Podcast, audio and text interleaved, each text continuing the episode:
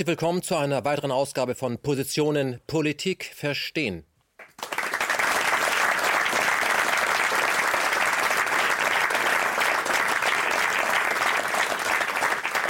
In der 14. Ausgabe dieser Sendung, die ja wie ein Archiv funktioniert, man kann auch ältere Sendungen ansurfen und sagen, okay, ich lerne etwas. In der 14. Ausgabe geht es um ein Thema, was äh, dieses Land und diesen Kontinent und ich glaube auch die ganze Welt äh, überall gleich polarisiert. In Deutschland grenzt das schon an Hysterie. Es geht nämlich um Flüchtlinge. Thema heute Flucht und Krise, Geostrategie oder Gastfreundschaft. Das ist schon Provokation im Titel, aber ich denke, wir werden vielleicht an diesem Tisch herausarbeiten, dass äh, beides im Spiel ist. Und ich hoffe, dass wir hier am Tisch äh, sehr ehrliche Antworten geben, also Antworten, die man normalerweise erst nach dem dritten Feierabendbier bekommt, weil das erwarten wir in der Politik, in den Medien nicht mehr, sollte hier bei KenFM passieren. Ich möchte unsere Gäste vorstellen. Ich beginne mal bei Rüdiger Lenz. Äh, Rüdiger Lenz ist äh, ja ein Autor des Buches Nicht-Kampfprinzip. Er ist eigentlich auch Soziologe, eigentlich, weil er täglich mit Menschen zu tun hat.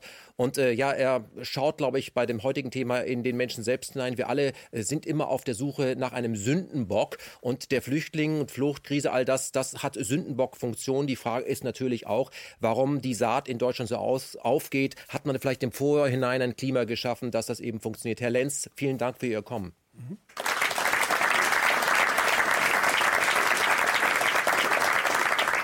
Hier vorne zu meiner Rechten ein Mann, der seit über 22 Jahren, 23 Jahren sich mit Flüchtlingen ja, professionell auseinandersetzt. Er hat nämlich 22 Jahre lang für die UN gearbeitet, für das Flüchtlingshilfswerk. Er hat die ganz großen Flüchtlingslager geleitet, wenn man von Leiten sprechen kann und er managen. Und er hat ein Buch hier auf dem Tisch. Das ist inzwischen schon verjährt, weil er ist so fleißig, dass er zwei neue geschrieben hat. Hier geht es, weil es um die Menschen geht. Es geht eben um äh, Flüchtlinge und er kann vor allem berichten, wie es denn eigentlich ist, Flucht zu managen, mit Flüchtlingen vor Ort zu arbeiten. Nicht nur in Deutschland unter relativ luxuriösen Bedingungen, Bedingungen, sondern eben im benachbarten Ausland.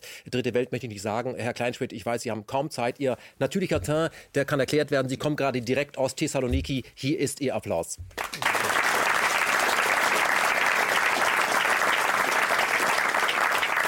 Ich freue mich sehr, dass Alexander Dill im strahlenden Gelb, das gibt Hoffnung, äh, hier bei uns ist. Es steht nicht für die FDP. Sie sind ja Journalist und Soziologe, haben lange für die großen Gazetten gearbeitet, von Zeit bis Süddeutsche Zeitung, sind auch ein sehr fleißiger Autor, kommen gerade aus Brüssel, wenn ich das äh, noch richtig erinnere.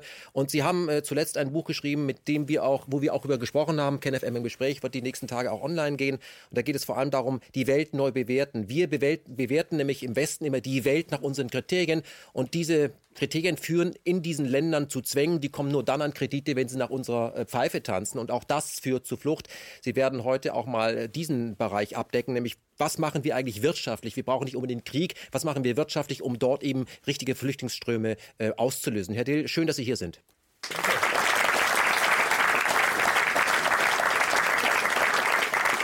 Und zum ersten Mal, dass wir einen amtierenden äh, Politiker bei uns hier am Tisch haben, äh, Stefan Keuter. Stefan Keuter kommt aus Essen, das wird man auch gleich hören, der spricht auch, wie man in Essen spricht. Sehr direkt läuft das. Und Herr Stefan Keuter sitzt äh, seit, ja, ein paar Wochen, Monaten kann man sagen, für die AfD im Deutschen Bundestag. Schön, dass Sie Zeit gefunden haben, hierher zu finden. Herr Keuter, Ihr Applaus.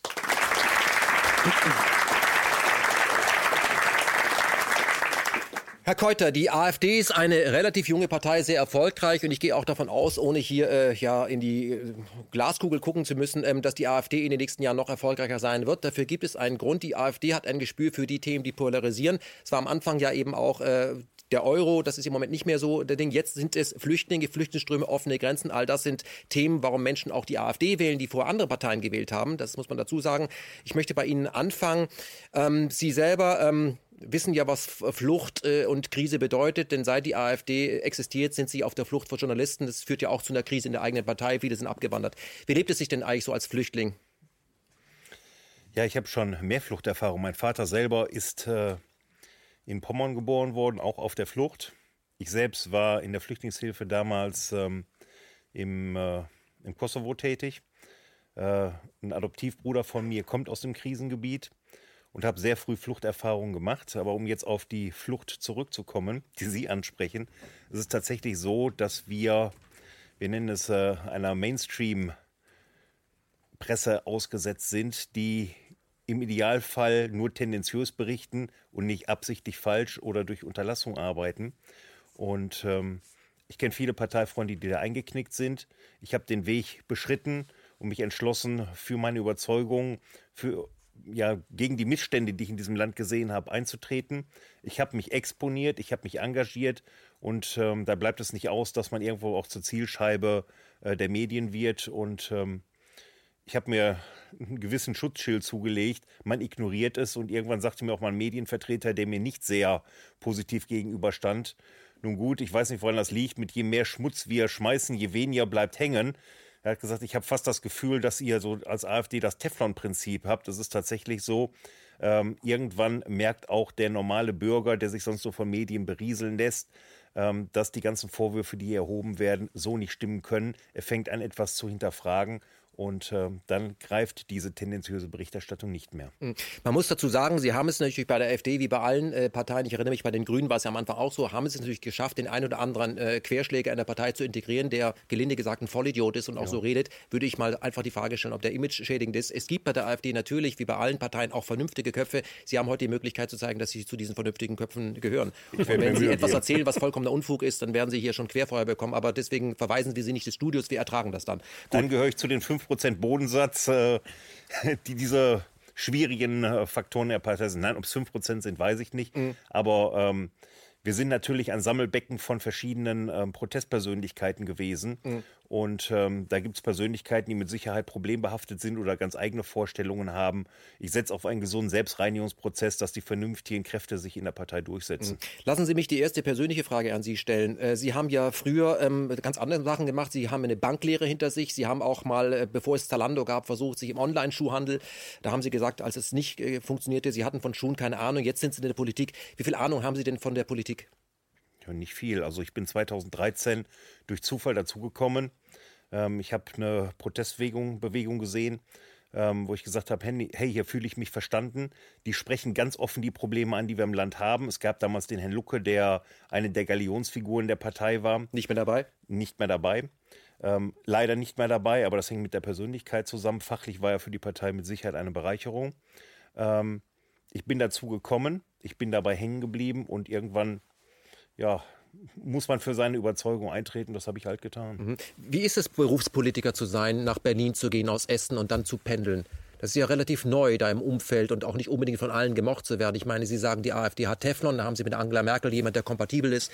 Aber wie, wie, wie, wie ist es, das jetzt zu machen und sich auch immer für andere Kollegen entschuldigen zu müssen? Was macht ihr denn da? Ja. Wie ist das? Also für andere entschuldige ich mich nicht. Ich stehe jedem, gestehe jedem seine Meinung zu. Und wenn der Unfug verzapft, muss er dafür selber einstehen. Nichtsdestotrotz werden natürlich viele Äußerungen auch hochstilisiert, die mit Sicherheit so nicht gemeint sind oder wieder aus dem Kontext gerissen worden sind oder einfach nur ähm, skandalisiert werden, weil sonst die äh, Berichterstattungslage in den Medien gerade ein bisschen dünn ist. Aber um auf diese Veränderung zurückzukommen, ja, es sind gravierende Einschnitte. Erstmal ein Ortswechsel, neue Herausforderungen.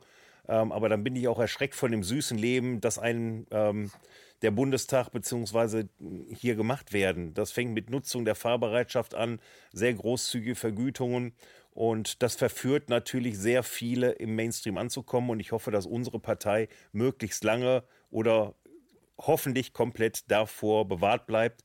Der Vorteil ist, dass unsere Leute ähm, nicht schon im Stadtrat die Aktentasche getragen haben, nicht rundgelutscht sind, wie wir diese Systemlinge der Politik nennen, die dann irgendwann mal die Chance bekommen haben, in einem Abgeordnetenbüro zu arbeiten oder aus der Kommunalpolitik gelebt haben und die dann irgendwann mit viel Glück ähm, sich einen Wahlkreis erkungelt haben, wodurch sie in den Bundestag eingezogen sind.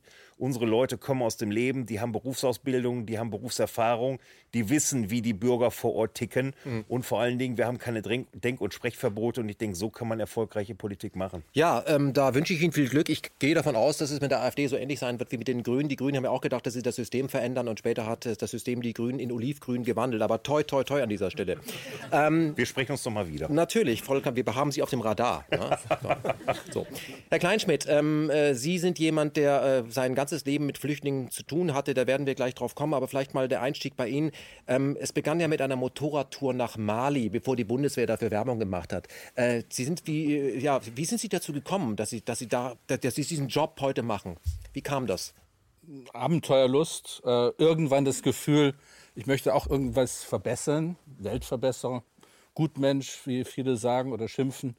Ähm, nein, ich habe in Mali äh, die berühmten äh, Entwicklungshelfer kennengelernt in einer Kneipe.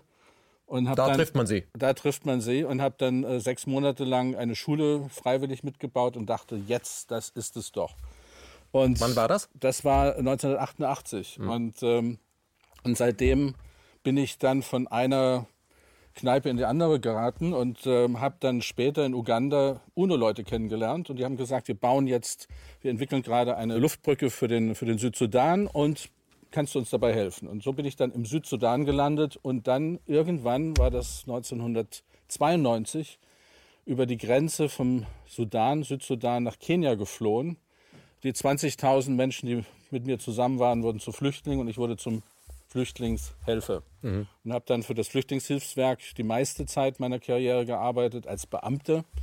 Äh, aber nicht, wie man sich das vorstellt, sondern war immer weit draußen in Mogadischu, in Sri Lanka, in Pakistan. Also wie so ein Reporter dran an der Front. Immer an der Front, immer wieder äh, Situationen gemanagt, die man sich, glaube ich, gar nicht vorstellen kann. Und vielleicht auch gar nicht will.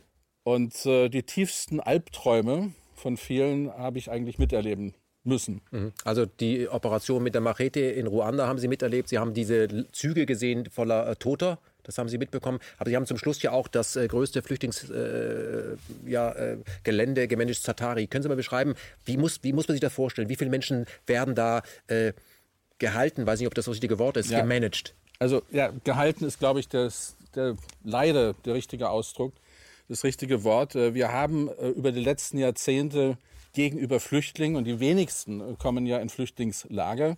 Die meisten sind ja unter anderem armen Menschen untergebracht. Solidarität in armen Ländern. Arme helfen Armen, Arm plus Arm, Doppelarm. Ähm, aber wie muss, wie muss, man sich das vorstellen? Ja, da werden äh, nach gewissen Standards 100.000 oder mehr oder weniger Menschen äh, zusammen in einem gewissen Raum gehalten, äh, werden mit Wasser, mit Zelten, mit äh, Lebensmitteln versorgt. Und leider haben wir es bis jetzt noch nicht geschafft, daraus auch Chancen zu entwickeln, Chancen für die Zukunft. Aber nochmal, ähm, was heißt das eigentlich, Flüchtlinge? Und ich glaube, da ist ein großer Teil auch der Diskussion heute Abend notwendig. Wir reden über 22,5, 25 Millionen, 6, 65 Millionen Flüchtlinge auf der Welt. Im Grunde sind es viel mehr Menschen, die aus Verzweiflung nicht dort leben können, wo sie im Augenblick sind und sich in Bewegung setzen. Verzweiflungsmigration betrifft im Augenblick etwa eine Milliarde Menschen auf dieser Welt. Mhm. Und nicht nur die Flüchtlinge, die wir als solche akzeptieren. Und ich glaube, darum geht sehr viel in der Diskussion. Und da müssen wir Lösungen finden, die nicht mit der humanitären Hilfe zu tun haben. Mhm. Ähm, Sie haben im Vorgespräch gesagt, Krieg ist natürlich schrecklich und es führt zu Flucht, aber es ist nicht unbedingt der Hauptauslöser, sondern es gibt ganz andere Dinge, wo Menschen auch aufgrund von Klimaverschwankungen, Wandel, äh, da regnet es zu viel, da regnet es zu wenig, weg müssen. Können wir, was das angeht, äh, aus, von, von anderen Ländern, die nicht so gut aufgestellt sind, was die Infrastruktur angeht und vielleicht auch nicht so reich sind wie wir, können wir von anderen Ländern etwas lernen? Müssen wir es neu erfinden oder gibt es Möglichkeiten, man sagt, besuch doch mal das, guck mal, wie andere das machen? Es, es, es gibt also wir müssen natürlich uns jetzt mal klar machen, dass wir natürlich einen ganz, ganz kleinen Teil dieser Verzweiflungsmigration hier miterleben. Ganz, ganz klein. Äh, wenn, in, wenn wir gerade in Afrika, vor dem wir ja so viel Angst haben, wegen irgendwelchen Geburtenraten und Armut und so weiter und Klimawechsel, wo wir sagen, dann kommen die alle. Die Stadt Lagos ist über die letzten äh, Jahre über, über 15 Millionen Menschen größer geworden, wird über die nächsten 15 Jahre sich um 20 Millionen Menschen vergrößern. Das sind ganz andere ganz andere Challenges als die, von denen wir hier bei uns reden. Und ich glaube, da ist nämlich genau der Ansatz auch da zu schauen, wie können wir die Kapazitäten, die wir eigentlich global schon haben, mhm. ähm, Geld ist eigentlich nicht das Problem.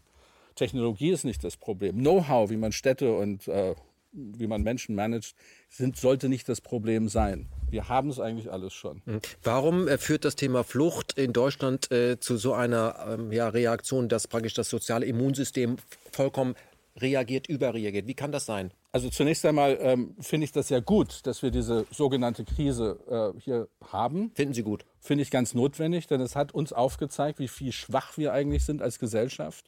Wir haben sehr viel unter den Tisch gekehrt. Und auf einmal entdecken wir, wir haben Armut, wir haben Sozialprobleme, wir bauen keine Wohnungen mehr für die für die Das gab es alles schon vorher. Das gab es alles vorher und das haben wir alles verloren. Das ist das Erste. Das Zweite ist, was mir sehr wichtig ist, wir haben Europa vergessen, wir haben das Friedensprojekt Europa vergessen, wir haben vergessen, worum es eigentlich geht. Die erste, das erste Mal eine Generation, die im Frieden geboren ist und auch im Frieden in den Ruhestand geht und auch sterben wird. Äh, das sind Errungenschaften, die sich kein Mensch vorher vorstellen konnte. Und äh,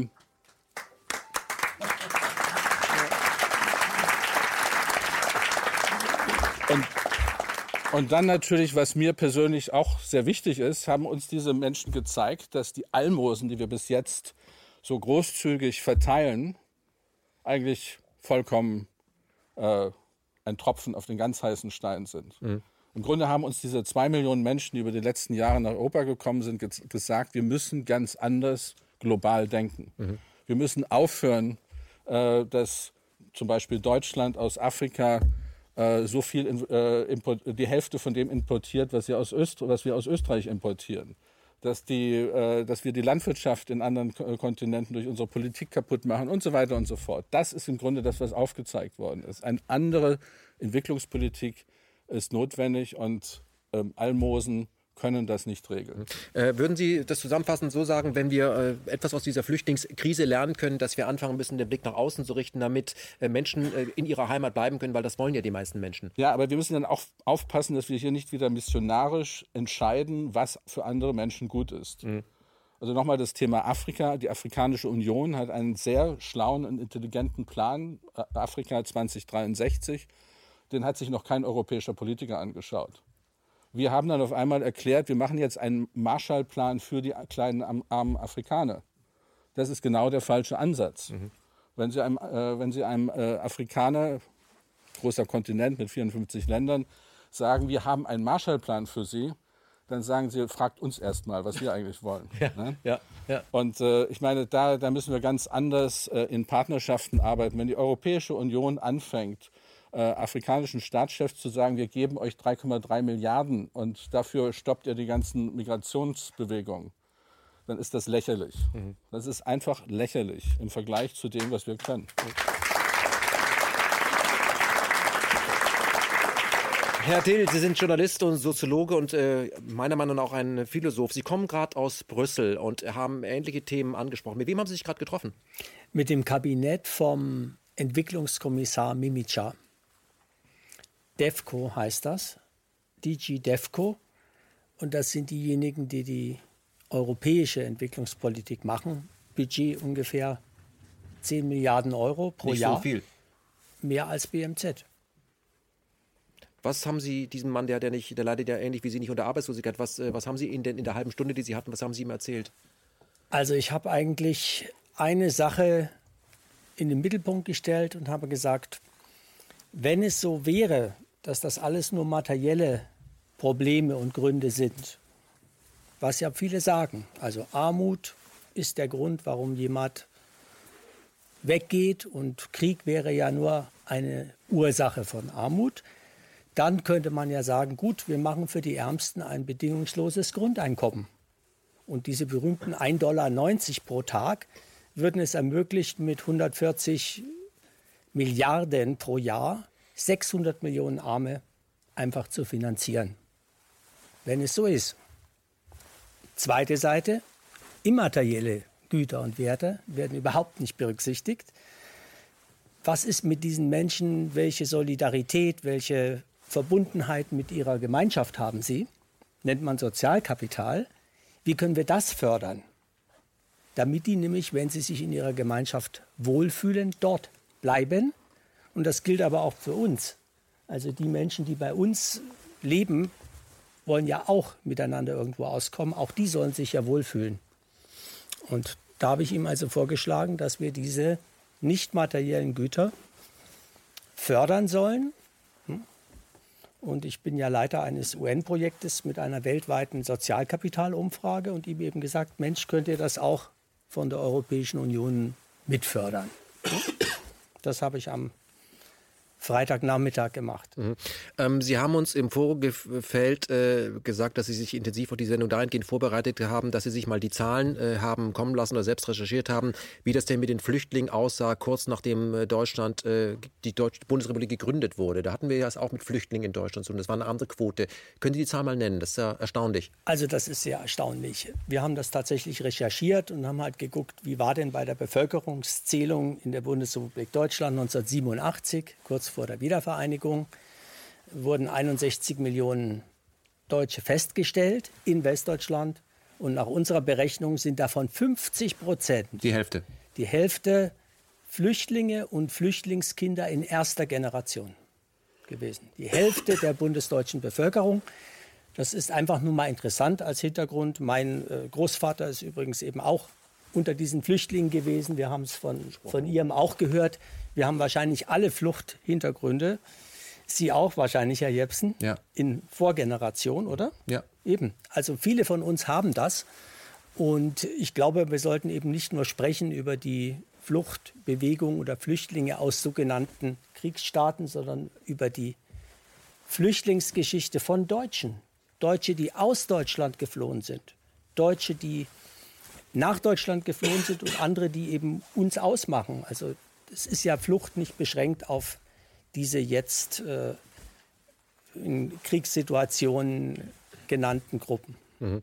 Ähm, können Sie mir sagen, diese, diese Zahl, 50 Prozent, wie hat sich das zusammengesetzt? Also das betrifft ja den sogenannten, auch deutsches Wort interessant, der Gastarbeiter, der Gast, der zum Arbeiten kommt. Was, was waren das, woher kamen die Leute? Also hochinteressant, vier Millionen alleine sind von 1954 an in den Anwerbungsprogrammen angeworben worden. Der großen, in der, der großen Industrieunternehmen aus Griechenland, Portugal, Italien und der Türkei gekommen. Vier Millionen. Dann haben wir noch mal 4 Millionen Russlanddeutsche. Und dann, was wenige wissen, 4,7 Millionen sind aus der SBZ und aus der DDR gekommen. Davon 1,29 Millionen nach 1961. Wie haben wir die denn alle integriert?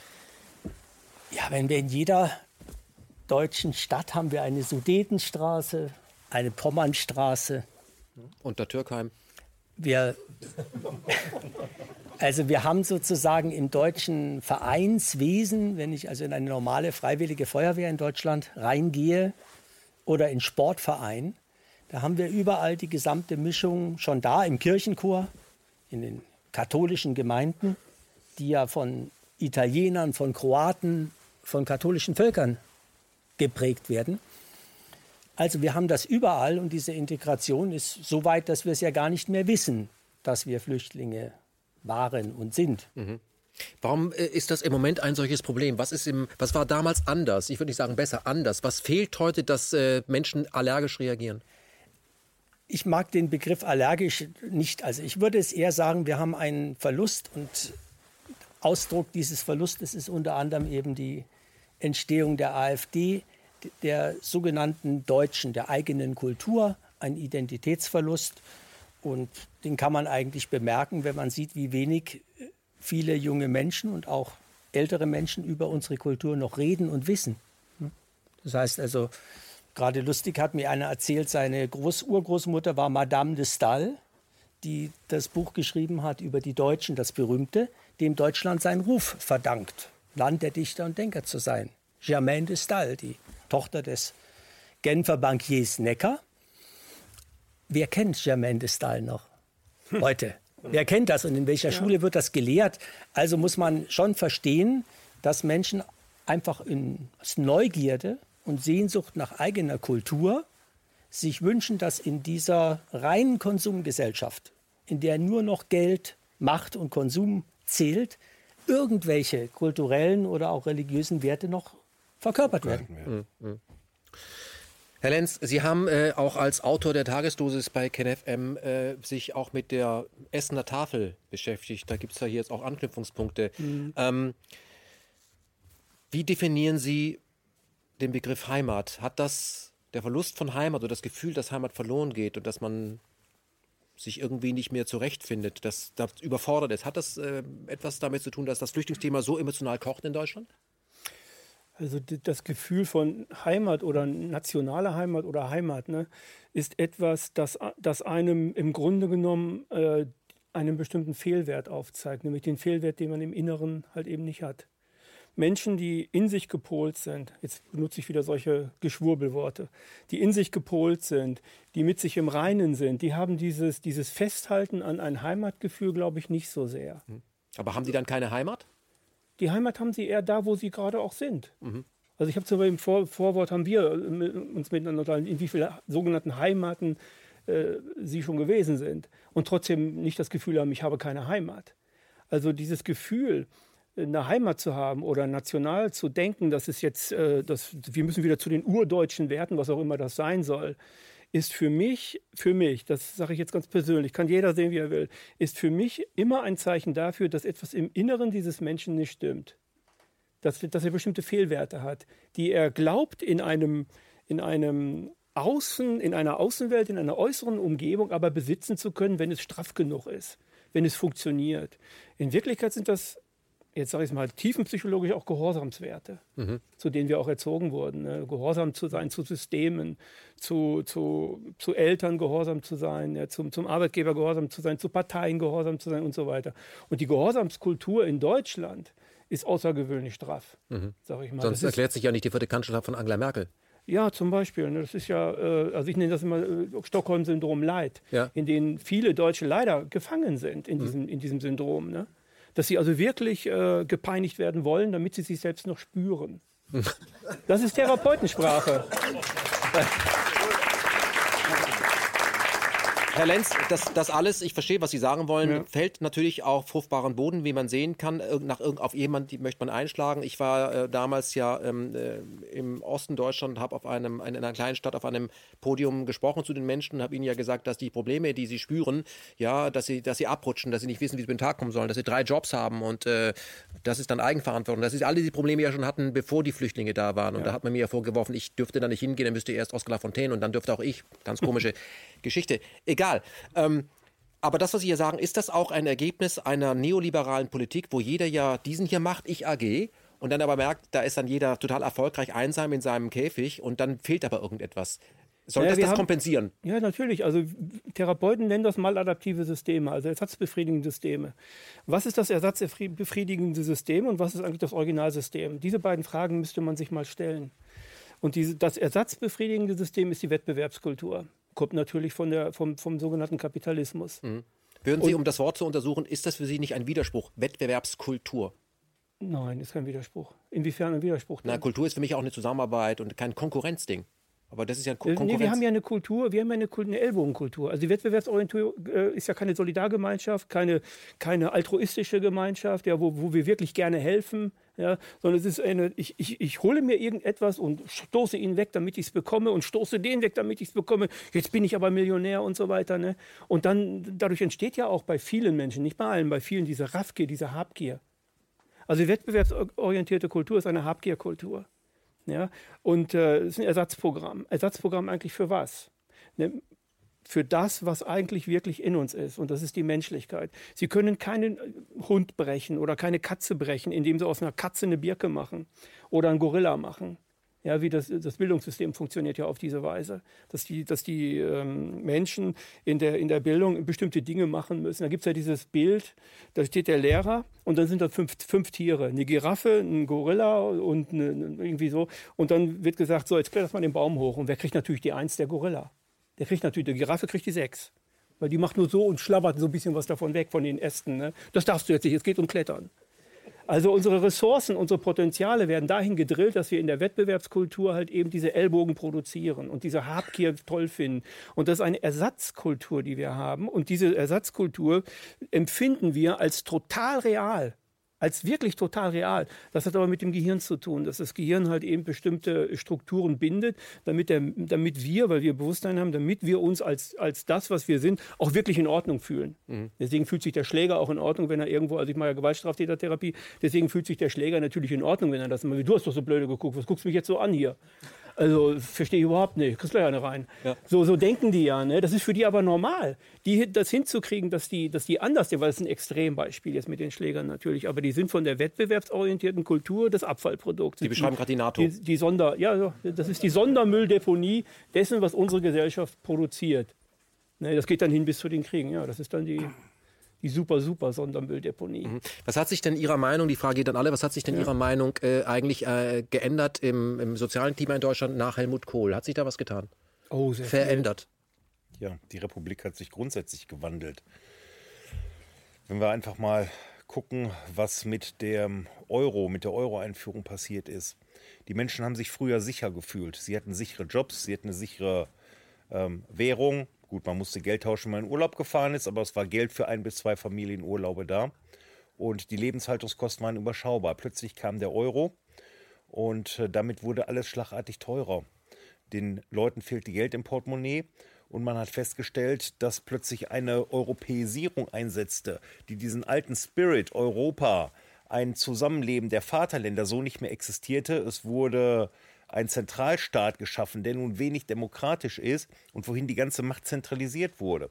Und wir sind gerade in so einem Zwischenstadium. Haben wir entweder viel zu viel Europa, dass man es zurückdrängen müsste, so wie beispielsweise viele Positionen der AfD sind, dass wir sagen, wir haben zu viel Europa, wir müssen zurück zu einem friedlichen Zusammenleben der Europäer, wir müssen zurück, möglicherweise auch, da sollte man drüber nachdenken, zu nationalen Währungen und wir müssen zurück dahin, dass jemand seine alte Heimat wiederfindet. Dieses, was der Herr Dill eben angesprochen hatte, dass hier noch gewisse andere Werte existieren, dass man nicht das Gefühl hat, im eigenen Land entwurzelt zu werden. Oder wir sind da, dass wir sagen, wir haben viel zu wenig Europa, wir müssen alles weiter zentralisieren, wir leben in einer globalisierten Welt. Und äh, wir müssen eine gemeinsame Wirtschaftspolitik machen, wir müssen eine gemeinsame Verteidigungspolitik machen. Und wir müssen ähm, Mechanismen einführen, die uns abfangen. Idealerweise, wenn wir dem Standpunkt, der Standpunkt vertreten, dass wir zu wenig Europa haben, eine gemeinsame europäische Sozialversicherung, eine Bankenhaftungsunion, um solche Risiken abzufedern. Und dazwischen bewegen wir uns gerade. Und da fühlen sich viele Bürger von der Politik, insbesondere von der Merkel-Politik, im Moment nicht mehr mitgenommen. Ähm, wir haben mit Sicherheit als AfD einige Protestwähler, die sagen, wir wollen denen jetzt erstmal was auswischen und denen zeigen, dass es so nicht weitergeht. Aber wir haben auch sehr viele Wähler, sehr intelligente Menschen, die sagen, hier sind Fehler im System. Wir müssen offen mit dem Bürger kommunizieren. Wir machen in Deutschland sehr viel ideologiegetriebene Politik. Wir müssen weg von den Ideologien und wir müssen das Volk, den Bürger mitnehmen, eine, eine Identität geben und gucken, wo entwickeln wir uns grundsätzlich hin. Und in, dieser, in diesem Problem sind wir gerade. Hinzu kommt, dass wir in Deutschland nach wie vor sehr reich sind. Wir haben zwar riesige Probleme in diesem Land, die Targetsalden, die die 1 Billion Euro Grenze überschritten haben. Wir haben Bankenhaftungsschirme. Wir haben eine Staatsverschuldung von über 2 Billionen, was sich alles irgendwo verschlechtert hat. Wir haben sehr viel zunehmende prekäre Arbeitsverhältnisse. Viel mehr Leute kommen mit einem Job nicht mehr über die Runde. Die Jobs sind nicht mehr sicher. Wir haben Befristungsverhältnisse in den Jobs. Ähm, das sind Probleme, die wir jetzt im Moment hier haben. Aber ähm, dieses Grundproblem, was die Bevölkerung im Moment sieht oder umtreibt, ist, dass wir sehen, dass hier ein Verdrängungswettbewerb stattfindet. Es kommen Menschen zu uns, es bewegen sich Migrationswellen zu uns hin und wir wissen nicht, wo die enden sollen. Hm. Und dass Darf ich kurz unterbrechen, Herr Keuter? Ja. Die Migrationswellen, die sind ja auch äh, in Europa selbst von Deutschen mit angerichtet worden. Ich meine, es gibt ja, was ist Migration? Die Frage muss man stellen. Äh, es gibt ja sehr viele Menschen, die eben aus Spanien weggehen, die aus Portugal weggehen, aus Italien weggehen, aus Griechenland weggehen, da weil da deutsche, die deutsche Wirtschaft gewirkt hat, sage ich mal, die auch hierher drängen. Ähm, ist das auch Thema bei der AfD oder sehen Sie nur den Schwarzafrikaner, der zum Problem wird? Weil letztendlich, was Sie beschreiben, jemand, der bei der Tafel anstehen muss in Deutschland, ist ja eigentlich eine Schande, dass es die Tafel überhaupt geben muss Richtig. in Deutschland. So jemand ist ja letztendlich auch auf der Flucht vor unserem Wirtschaftssystem. Das ja. wird, wird, oft vergessen. Wie kann das überhaupt sein, dass, es, dass Deutschland der größte Niedriglohnsektor Europas ist? Wer arbeitet da eigentlich zu welchem Kurs? Und um es nochmal hier zu Ende zu prüfen, ich finde das so lustig, auch diese international publizierten Kampagnen MeToo, Frauen, die angekrapscht wurden von irgendwelchen merkwürdigen Menschen. Ich finde, die größte MeToo-Bewegung ist die, äh, die könnte man eigentlich aufmachen, dass Frauen in diesem Land für dieselbe Arbeit immer noch schlechter bezahlt werden. Das ist eigentlich die größte MeToo-Bewegung. Sehe ich aber nichts, sehe ich nichts. Ähm, aber lassen Sie uns äh, an die Stelle auch nochmal, wenn Sie von europäischer Politik äh, äh, sprechen, ich, Sie werden das noch früh, früher und noch früher mitbekommen. Ich glaube, dass man in der Politik eben nicht entweder oder sagen kann, sondern dass die Dinge miteinander zu tun haben. Natürlich ist es so, dass es eine nationale Identität gibt. Das ist ganz klar. Jeder weiß, was das bedeutet, Heimat zu haben. Meine Heimat ist mein Laptop, wenn ich da meine Sprache sprechen kann. Ich spreche, ich habe nur eine Mutter, ich spreche auch nur eine Muttersprache. Sie, ich fühle. Und ich glaube, das ist ein Teil der Heimat. Ich finde es immer super, wenn ich im Ausland war, ich komme nach Hause und kenne ich schon. So wissen Gewohnheitsprinzip. Aber andere Dinge äh, können Sie, glaube ich, nicht mehr national regeln. Sie können eben in Europa nicht national die Grenzen regeln. Wir haben Außengrenzen. Welches Problem haben Sie denn da mit Flüchtlingen? Die, die Angela Merkel hat gesagt, alle sind willkommen, Willkommenskultur. Jetzt kommen die Menschen alle hierher und Sie bei der AfD haben ja gesagt, Sie wollen die innerdeutschen Grenzen zumachen, was ja gegen das Schengen-Abkommen äh, verstößt. Wir wollen grundsätzlich zurück zu geltendem Recht. Wir haben beispielsweise Gesetzgebung, die ganz klar regelt, dass jemand dort ein Asylverfahren zu, zu durchlaufen hat, wo er europäischen Boden äh, betritt. Und wenn alles nach Deutschland strebt, weil wir ein sehr gutes Sozialsystem haben, äh, dann sind wir irgendwann nicht mehr leistungsfähig. Wir sagen, ach, wir sind ja ein reiches Land, wir können das alles verkraften. Aber wenn Menschen zu uns kommen, die irgendwann mit den Ärmsten der Armen in Deutschland konkurrieren, das ist ein, das fängt bei der Tafel an, da wird so etwas sichtbar, dass plötzlich Migranten kommen, äh, die mit den Ärmsten der armen Deutschen in Konkurrenz stehen, dann fangen die Deutschen irgendwann an, die dort betroffen sich dagegen zu wehren. Genauso ist das am Arbeitsmarkt. Äh, diese prekären Arbeitsverhältnisse, dieser Niedriglohnsektor, diese, ich nenne es mal moderne Sklaverei, ähm, da fangen Menschen mit schlechter Schulbildung an, die froh sind, dass sie einen Job haben, von dem sie vielleicht mit Mühe und Not ihre Familie noch als Aufstocker über die Runden bringen können, mit Menschen zu konkurrieren, äh, die aus noch ärmeren Ländern kommen, auch eine schlechte Bildung haben, wahrscheinlich die Sprache nicht oder nicht richtig sprechen. Ähm, und dort setzt ein Konkurrenzkampf an, wo mit Sicherheit unsere Wirtschaft von profitiert, aber wo ich sage, das ist zutiefst unmoralisch, ähm, unsere Bevölkerung einem solchen Druck auszusetzen. Ja, wo, wo, ist denn dann die, die Immigrationspolitik? Denn im Grunde, wo ein. Haben wir eine Immigrationspolitik Na, oder wollen wir die? Na, wir brauchen eine Immigrationspolitik. Wir müssen eine Immigrationspolitik als Europa haben. Denn das ist ja ganz klar, dass unsere Wirtschaft, auf die wir so stolz sind, in dieser Form nicht weitermachen kann. Wo ist das klar? Das ist Stelle ich in Frage. Stelle ich in Frage, dann müssen wir halt, äh, was weiß ich, äh, Geburtenkontrolle aufhören, dann müssen wir unsere ganzen Immigranten wieder zurück aus den USA holen oder sonst woher, damit wir im Grunde diesen Lebensstil, den wir im Augenblick hier führen, weiterführen können. Sie das sagen also, wir brauchen Immigration, Migration, um einen Lebensstandard, den wir haben, zu erhalten. Natürlich. Das, das, ist, das ist, ja, also ist ja vollkommen klar, dass Europa in den nächsten Jahrzehnten Millionen an frischen, Anführungsstrichen, Arbeitskräften braucht. Wenn wir dieses Thema nicht aggressiv, proaktiv angehen, dann wird es weiter so gehen, dass Menschen geschmuggelt werden, sich schmuggeln lassen, dafür wahnsinnig viel Geld zahlen müssen, um hierher zu kommen, um das, die Nachfrage der Wirtschaft, und das sagen Sie richtig, die Nachfrage der Wirtschaft nach Billigarbeitskräften, aber auch nach ausgebildeten Arbeitskräften im Pflegebereich, im medizinischen Bereich und so weiter zu, zu füllen. Wo ein, wo ein Angebot ist, wo eine Nachfrage ist, kommt natürlich dann auch der, der, diese Sogwirkung. Ja. Die Sogwirkung. Und wenn wir das nicht unter Kontrolle kriegen, sorry, dann, dann finanzieren wir kriminelle Strukturen wie jetzt auch und führen, das führt zu unglaublichen Leiden auf dieser Welt. Hm. Aber Herr Kleinschmidt,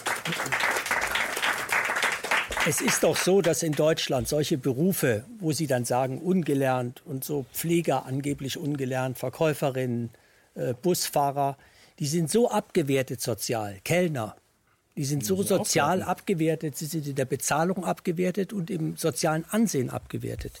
Also es müsste doch sozusagen erstmal geschehen, dass solche Berufe oder in der Landwirtschaft zu arbeiten überhaupt wieder einen Wert bekommen, indem diese Menschen genauso bezahlt werden wie andere Menschen. Das ist doch das erste Mal. Und dann kann man sich die Frage stellen, bevor man sagt, ich muss billige Leute äh, irgendwo herholen, damit das billig weiter gemacht werden kann ich brauche Leute, ich brauche nicht unbedingt billige Leute. Und das, das ist Migrationsmanagement. Und das haben wir in Europa nicht. Hm. So, solange wir das nicht begreifen, wird, werden wir einerseits ähm, in, der, in der Wirtschaft Schwierigkeiten haben, wir, haben wir in unserem sozialen Bereich Schwierigkeiten, weil wir einfach die, die, die, die, die Kräfte nicht mehr haben. Sie bezahlen nicht. gerade schon bezahlen wieder Europa. Nicht. Europa. Ich bin deutscher Politiker und ich setze mich für die deutschen Interessen ein. Und ich frage mich, ob wir hier europäische Interessen diskutieren oder deutsche. Und inwieweit wird, wenn wir wieder beim Thema Migration sind, Migration auch als Waffe eingesetzt, um eine mögliche starke deutsche Wirtschaftsmacht zu schwächen? Ich denke europäisch. Ich bin Deutscher und ich denke europäisch. Sorry. Können Sie, können Sie Deutschland äh, äh, isoliert von Europa und der Welt denken, wenn Sie Exportweltmeister bleiben wollen? Ja, das haben wir ja vorher schon unter Beweis gestellt. Wir sind das Land der Dichter und Denker. Viele weltweit führende Technologien stammen aus Deutschland. Und ich denke, wenn wir uns unter das große europäische Dach begeben, und diese Subsidiarität. Ja, Sie kommen ja nicht raus, Sie können als Deutschland nicht aus Europa ausziehen. Aber diese Subsidiarität, die Deutschland stark macht, die Deutschland auch ausmacht, wenn wir die stückweise aufgeben, dass wir in unsere Innovationskraft, unseren Bildungsstandard irgendwo verlieren. Und da möchte ich Deutschland beschützen. Mhm. Aber wenn Sie sich den deutschen Markt mal anschauen, ich meine, wo DAX draufsteht, ist schon lange nicht mehr ein rein deutsches Unternehmen äh, drin. Das ist eben Globalisierung immer, wie sie es definieren wollen. Da sehen ja eben auch, dass die Chinesen, Saudi-Arabien, äh, der Iran kaufen ja auch in der deutschen Industrie massiv ein. Die sind dann ja. immer willkommen, solange sie äh, das Geld mitbringen. Also das ist ja die Frage, die die AfD im Moment so beantworten kann, aber kaum ist sie in Regierungsverantwortung, wird man ja sehen, was sie dann eben machen wird. Also auf dem Weg nach oben wird es auch Posten geben und Jobs geben und Beraterjobs, wo man sagt, ach komm, vergiss es. Ähm, ich glaube, dass wir etwas in Europa und in Deutschland ist es noch auf einem Luxuslevel erleben. Das ist das Ergebnis von neoliberaler Politik. Das ist das Ergebnis von Menschen, die alle gegeneinander ausgespielt werden. Alle sind wahnsinnig flexibel, mehr Eigenverantwortung und das ist das, Auf, das Aufgeben das von dem, was Staat ausmacht. Staat ist sozial. Das macht Staat aus. Und wir haben ja diese ganzen Begriffe sozial eben äh, umgedeutet durch Agenturen. Das ist ja mehr Eigenverantwortung. Wir sind ja auch im, mit unserer Bundeswehr äh, engagiert. Das sind aber Krieg, das bedeutet auch Krieg führen.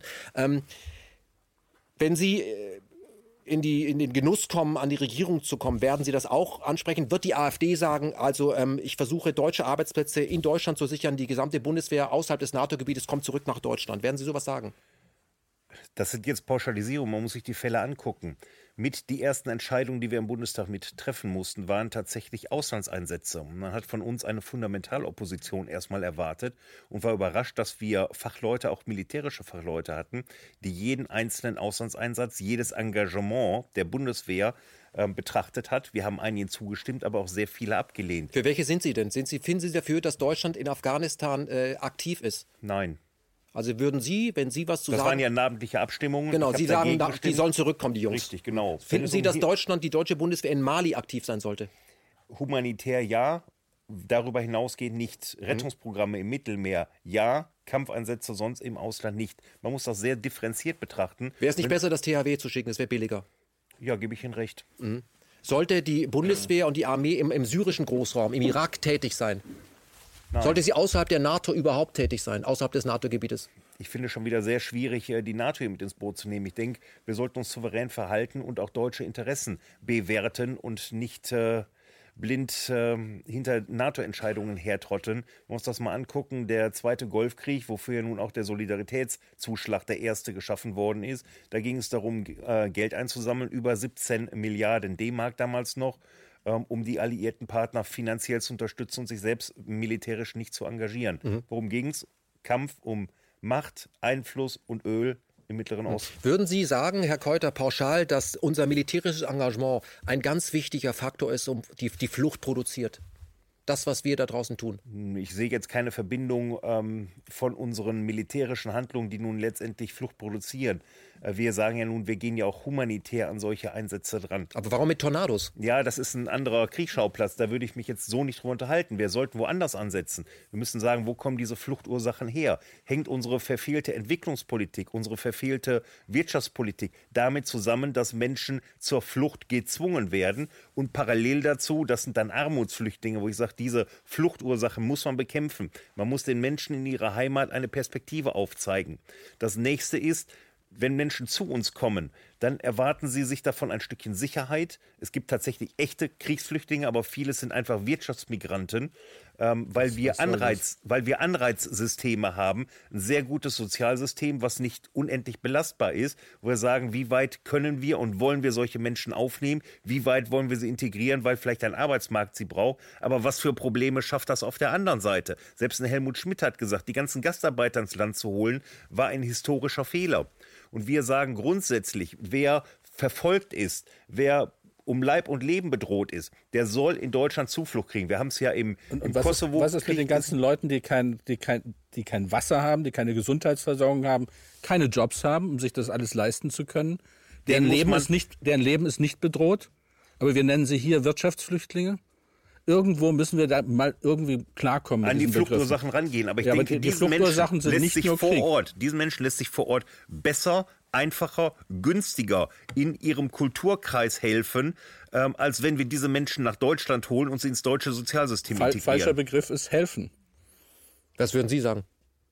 Gerechte Handelspolitik, den äh, allen Teilen der Welt erlauben, mit ihren eigenen Rohstoffen umgehen zu können, wie sie das müssen, äh, tun sollten produzieren zu können. Ähm,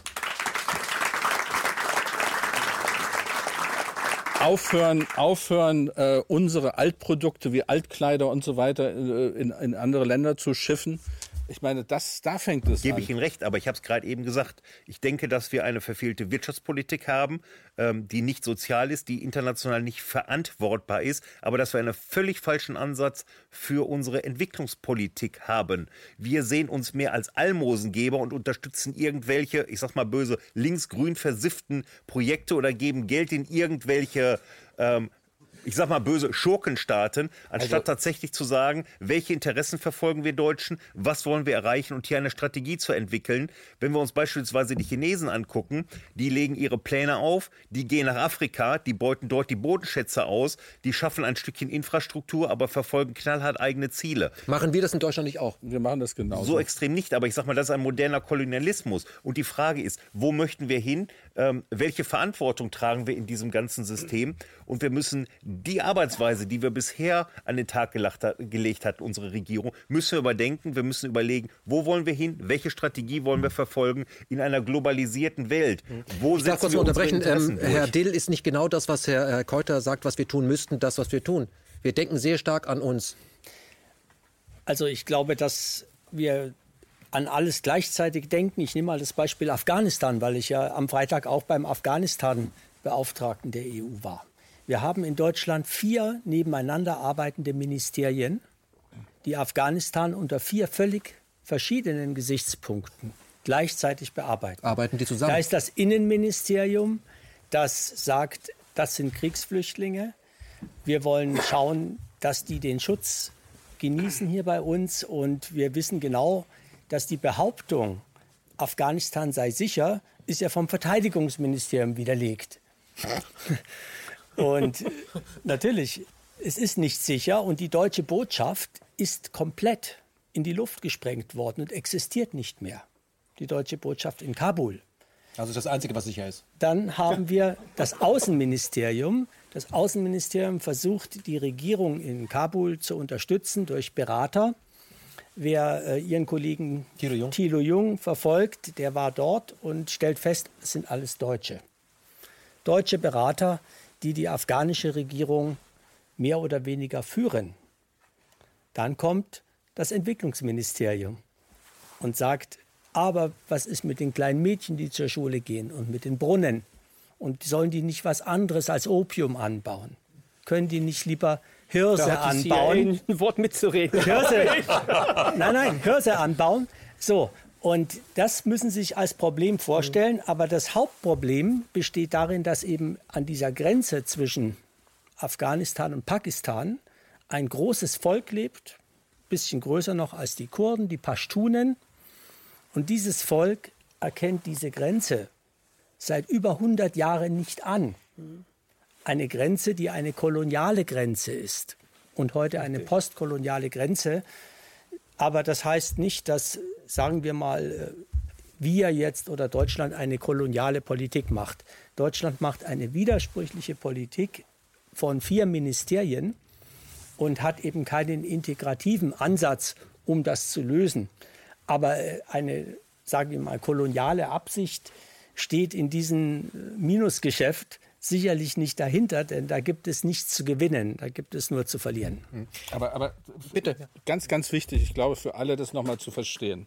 Entwicklungspolitik, Entwicklungshilfe, humanitäre Hilfe, wie viel Geld ist das global? Und wir, wir reden darüber viel, wir, es wird sehr viel darüber gestritten, aber es sind lächerliche 250 Milliarden Euro im Jahr. Das ist das, was die Welt an Entwicklungszusammenarbeit und humanitärer Die Hilfe Welt. auf die Welt Wenn man sich nur anschaut, was äh, allein die USA in die Rüstung packen. was allein die USA in die Rüstung packen, was erfolgreiche Migranten nach Hause schicken, sind 950 Milliarden im Jahr. Und dann, dann, regen wir, und dann fangen wir an, über 250 Milliarden da stolz äh, zu reden, wie viel wir doch verteilen. Die gesamte humanitäre Hilfe für alle Krisenopfer, 25 Milliarden im Jahr. Und jetzt geht es natürlich runter wegen Trump und so weiter. Äh, Tropfen auf den heißen Stein, ein Witz, lächerlich und so weiter. Also irgendwo äh, dass diese Mittel natürlich in der Form im Augenblick nicht so richtig angewendet werden. Ich bin übrigens sehr stolz darauf, in grün versifften Projekten gearbeitet zu haben. Ähm, aber, ähm, sorry, Linksgrün versifften Projekt. linksgrün versiffte Projekte, schöner Begriff, bin ich stolz drauf. Aber dass das natürlich umgestaltet werden muss, dass wir im 21. Jahrhundert anders arbeiten müssen, Vernetzung, Verknüpfung, kleinere Einheiten, bring, Zusammenbringen von Ressourcen, von Kapazitäten, auch klar. Aber wir müssen das irgendwo mal jetzt in Perspektiven setzen. Aber Herr Kleinspitz, äh, würden Sie sagen, dass wir äh, immer noch, egal was wir tun, vielleicht ist das eine typisch menschliche Geste, immer wenn wir helfen, einen, die koloniale Brille aufhaben. Die armen Menschen, ich muss denen mal was Gutes tun. Genau, wir, wir, die, das Opfer wird weiterhin als Opfer gehalten. Der Flüchtling wird das ganze Leben, bis er zurückkehrt, als, als Flüchtling, als Opfer gehalten. Palästina. Äh, Palästina, gut, das machen Beispiel. oft die Palästinenser auch selber, die sagen, wir wollen natürlich zeigen, dass wir zurückgehen. Ich werde äh, auch oft gefragt, wann ich zurückgehe. Und da ist. ich, ich bin seit 1980 irgendwie immer auf dem Weg. Äh, für mich gibt es kein Zurück irgendwo hin, weil es geht immer weiter. Mhm. Ähm, aber hier zum Beispiel das, äh, ein, ein, der Narrativ um das Thema Rückkehr, um jetzt nochmal auf die Flüchtlinge zurückzukommen. Diese Welt ist aus Flucht und Vertreibung entstanden. Es ist daraus entstanden, dass wir uns gegenseitig umgebracht haben, vertrieben haben, irgendwo anders hingegangen sind. Deswegen sind wir alle hier und deswegen ist es auch irgendwie spannend. Ja, das ist eine Bereicherung. Das ist, ein, das ist eine. Das zweite, seit dem Zweiten Weltkrieg reden wir, wenn wir über einen Flüchtling reden, immer über Rückkehr. Das ist politisch. Das ist politisch so gewollt. Das war die Flüchtlingskonvention, hat als die bevorzugte Lösung für einen Flüchtling die Rückkehr in, den, in die Heimat mhm. erklärt. Weil Heimat auch ein Wert ist, muss man dazu sagen. Weil Heimat ein Wert ist. Aber dieser Rückkehr in die Heimat ist ein Mythos. Und das ist auch wichtig, das nochmal sich äh, klar zu machen. Die meisten Menschen kehren nicht zurück. Man verändert sich im Exil, man bereichert sich auch im Exil, man entwickelt sich im Exil. Als ich 1992 in den Lagern in Kenia war, die größten Lager, 300.000 in Dadaab, inzwischen 250.000 in, in äh, Kakuma. Diese Leute werden nie in ihre Dörfer zurückkehren. Nie. Sie haben sich verändert, weil das inzwischen zu Städten geworden sind. Mhm. Und wir, wir sind also ständig, wir hindern uns eigentlich daran, auch die richtigen Maßnahmen zu treffen, um neue Menschen, zugewandelte Menschen zu integrieren, weil wir immer darüber reden, dass dieses Opfer ja irgendwann mal so zufrieden ist, wenn, wenn sie nach Hause gehen können. Herr Lenz, brauchen wir Opfer, damit wir positiv ja. Täter bleiben können? Genau, das steckt dahinter, ja. Damit wir uns selber in unserer eigenen Stolz-Hitliste sagen können, wow, was bin ich doch für ein geiler Hecht. Ne, drücken wir die anderen runter. Das machen wir. Es ist eigentlich äh, Gewaltstraftäterprinzip, also Täterpsychologie, ist, äh, dass ich immer jemanden unterdrücke und dadurch einen positiven Wert äh, bekomme. Ist das ein also Reflex also der, oder hat das oder hat das mit bei sozialem den Tätern ist es ein Reflex. Hat das mit sozialem Klima, also mit einer Vorgeschichte zu tun, die wir erkennen müssen? Ja, das ist die Ohnmacht. Mhm. Also wenn ich mhm. als Mensch mir gegenüber meiner eigenen meiner eigenen Welt und meines eigenen Körpers, meines Geistes gegenüber ohnmächtig bin, also kein Akteur bin, sondern passiv bin und alles geschehen lassen muss, was da gerade so passiert. Rumgeschubst werde. Ja, genau. Und nicht irgendwie so äh, einen eigenen Turn entwickle und Flow entwickle und so dann bleibe ich ja dieses Opfer. Mhm. Können Sie mal ganz runtergebrochen äh, vielleicht erklären, warum sind die Leute, die in Essen an der Tafel stehen und nicht mehr kommen wollen, warum haben die keinen Flow und keinen Turn? Warum die, weil die, weil die von dem System, in dem die das sind ja meistens ältere Leute. Also das sind meistens 60, äh, 70 oder alleinstehende Frauen mit Kindern, äh, wo vielleicht der Vater oder der Vater des Kindes nicht zahlt, keine, weiß ich jetzt nicht, keine Ahnung. Aber die sind vom System so runtergemacht worden, dass denen nicht mehr klar ist, dass die eigentlich ein Akteur sein könnten. Also ich rede immer von, ich bin mein eigener Täter, jetzt nicht an Straftäter denken, sondern derjenige, der, der wirklich etwas tut, was schafft, Werte produziert oder irgendwie so etwas. Das kann eigentlich, das kann eigentlich jeder, aber die meisten Menschen kommen nie so in diese, in diese Entwicklung herein, dass sie es dass wirklich selbstständig können. Mhm. Also früher habe ich immer geglaubt, bis vor zwei Jahren noch habe ich geglaubt, was, das kann jeder. Jeder kann irgendwie Start-up und so weiter. Das kann jeder. Heute bin ich der Meinung, nein, das kann doch nicht jeder. Also mhm. da widerspreche, also das mhm. ist, das, das heißt, ist nicht so. Hier, hier sollte die Gesellschaft greifen, dass jemand, der am Boden ist, dass man ihm aufhilft und nicht denkt, super, kann ich schnell über ihn weggehen. Na, sagen, das, ist, das, das ist die wichtig. Gesellschaft muss, eine, eine, eine funktionierende soziale Gesellschaft darf, darf, darf ähm, niemals mit Opfern auskommen soll. Also sollte niemals Opfer produzieren. Mhm. das tut aber das Kapitalsystem. Also die ganze Diskussion zum Beispiel, egal wo die hapert, wir hapern alle am Kapitalsystem. Mhm. Egal was wir tun, auch zum Beispiel was Sie, was Sie so wunderbar, äh, so wunderbar auch äh, vor der Sendung so erzählt haben, das ist ein System zu schaffen, wo, wo, wo diese ganzen Strukturen, die wir im, im Grunde genommen in unserem Unterbewussten drin haben, wie das sind jetzt Opfer, wir müssen denen helfen, die müssen wieder zurück. äh, darüber nachzudenken. Also das, das sollten wir, glaube ich, gar nicht tun, mhm. sondern wir sollten viel, viel integrativer denken. Mhm. Also die, die, die Leute, die hier rüberkommen, auch wenn es, ähm, was, was ja in, dem, in Presse auch so steht, da wurden wieder welche vergewaltigt und wurde wieder dies gemacht und so weiter, nicht? Ähm, als ich die, ich weiß nicht, das war glaube ich die zweite bundesweite Mahnwache da in, in, in Berlin gehalten habe, da habe ich 13 Minuten geredet und ich habe den Leuten klargemacht, weil ich habe auch den, ähm, Flüchtlings, also den, den Flüchtlingsverband in Niedersachsen mitgegründet, äh, Therapeutenkammer so, haben wir den gegründet. Und mir, mir ist klar, was Flüchtlinge brauchen. Und das ist den normalen Menschen einfach nicht bewusst, was die brauchen. Wenn ein Flüchtling hereinkommt, egal ob der wirtschaftlicher Flüchtling ist oder ob er Kriegsflüchtling ist. Ein Kriegsflüchtling hat wahrscheinlich mehrfach Traumen entwickelt. Ein Wirtschaftsflüchtling hat kleinere Traumen entwickelt. So. Und er, diese, diese, diese Menschen müssten eigentlich in eine Therapie. Und zwar in eine Therapie, die dem Therapeuten die meiste Kraft raubt. Aber die wird in Deutschland am wenigsten bezahlt. Mhm. Deswegen gibt es wenig Traumatherapeuten. Da, möchte ich, da, da möchte, ich, da möchte ich kurz ansetzen. Ich meine, was Sie hier ähm, äh, sich vorstellen, finde ich, finde ich natürlich super. Ich glaube, da würden aber die Hälfte der Regierungsbanken müsste dringend in so eine Therapie. Äh, ja, natürlich. Ja, und auch auch äh, die meisten Bundeswehroffiziere sollten dringend in so eine Therapie und sagen, hör zu, äh, was du da machst, das ist vielleicht gut gemeint, aber es ist nicht so richtig gut. Aber der mehrfach seelisch Kranke merkt ja nicht, dass er, also ein, Psycho, ein psychotisch hm. denkender Mensch hm. oder ein, ein, Psychopath, Soziopath, psychotisch ja. denkende Menschen, die merken ja gar nicht, was mit denen los ist. Also ich bin hm. ja Therapeut und habe das in meiner Praxis, äh, also en hm. masse. Aber ich möchte, und die merken es nicht. Ich möchte hier mal runterbrechen, ähm, ein Kollege von Ihnen, der äh, von der SPD zu AfD gekommen ist, der 30 Jahre lang sich selbst immer noch als Sozi bezeichnet. Also selbst äh, haben Sie bei der AfD äh, zumindest rot versiffte Leute in, in Haus. Okay.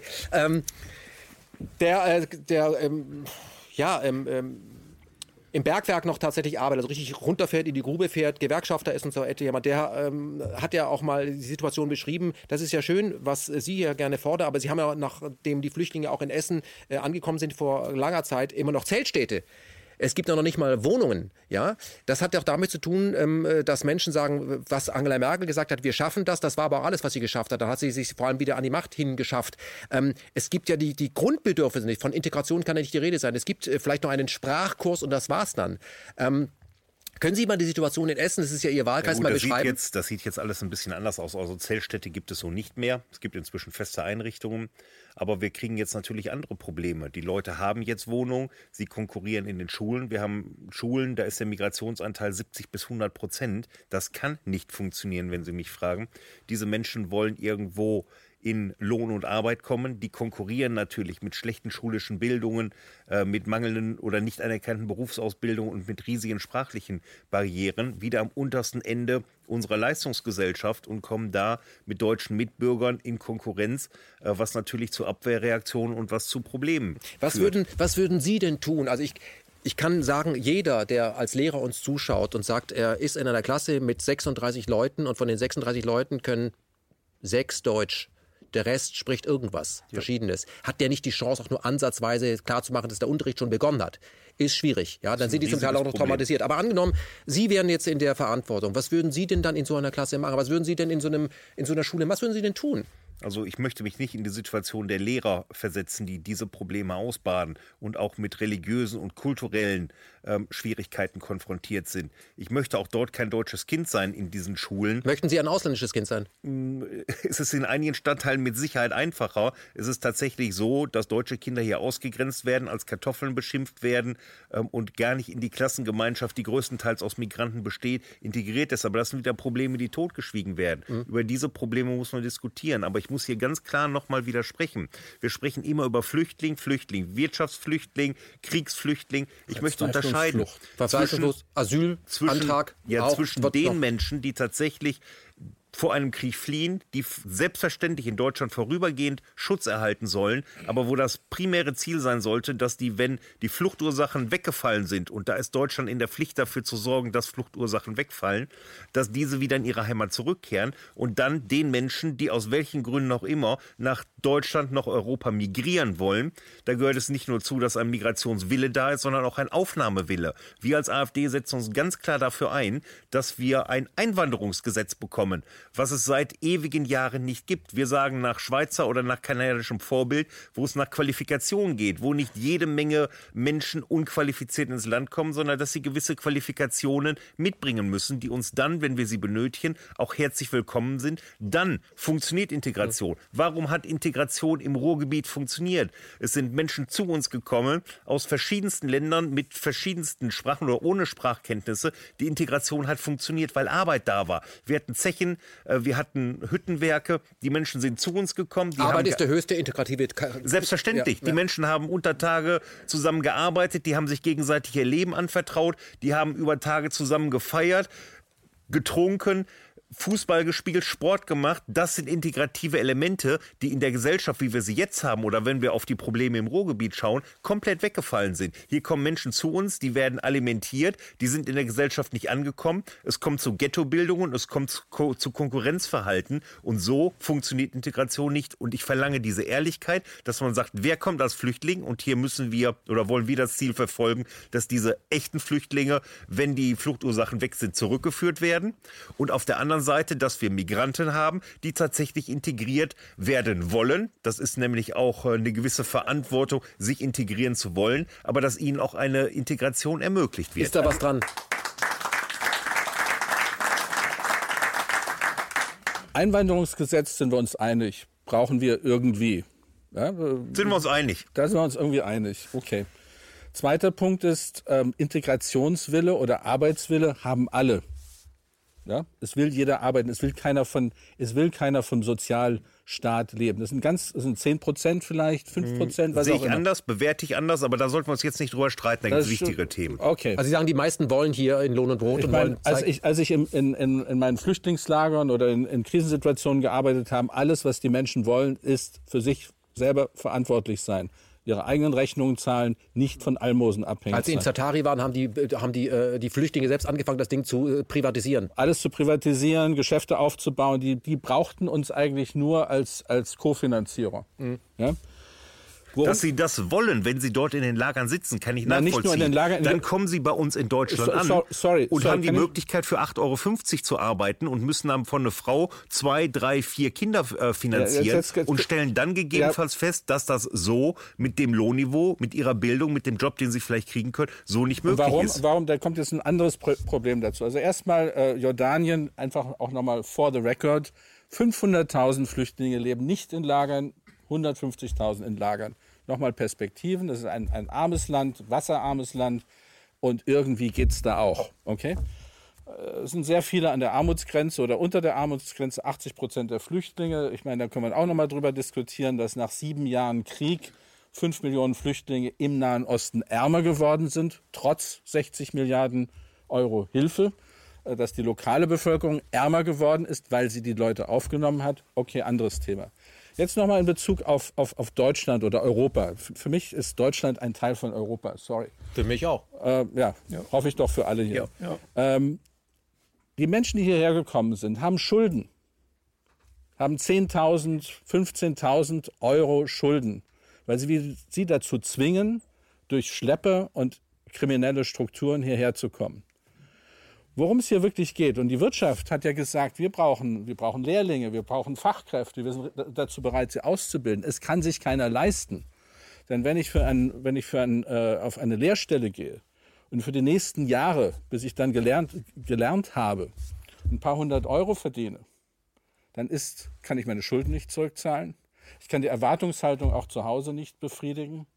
Ähm, und da müssen wir vielleicht etwas innovativer rangehen und hier versuchen, wie man das auch in anderen Ausbildungssystemen kennt, ähm, Kredite zu vergeben an diejenigen, die kommen und die wir brauchen. Dann, dann wären wir ja genau bei dem Punkt. Also die Entwicklungshilfe, die ist übrigens nur 142 Milliarden Dollar pro Jahr. Ne? Die ist niedriger, als Sie denken, die Weltentwicklungshilfe. Mhm.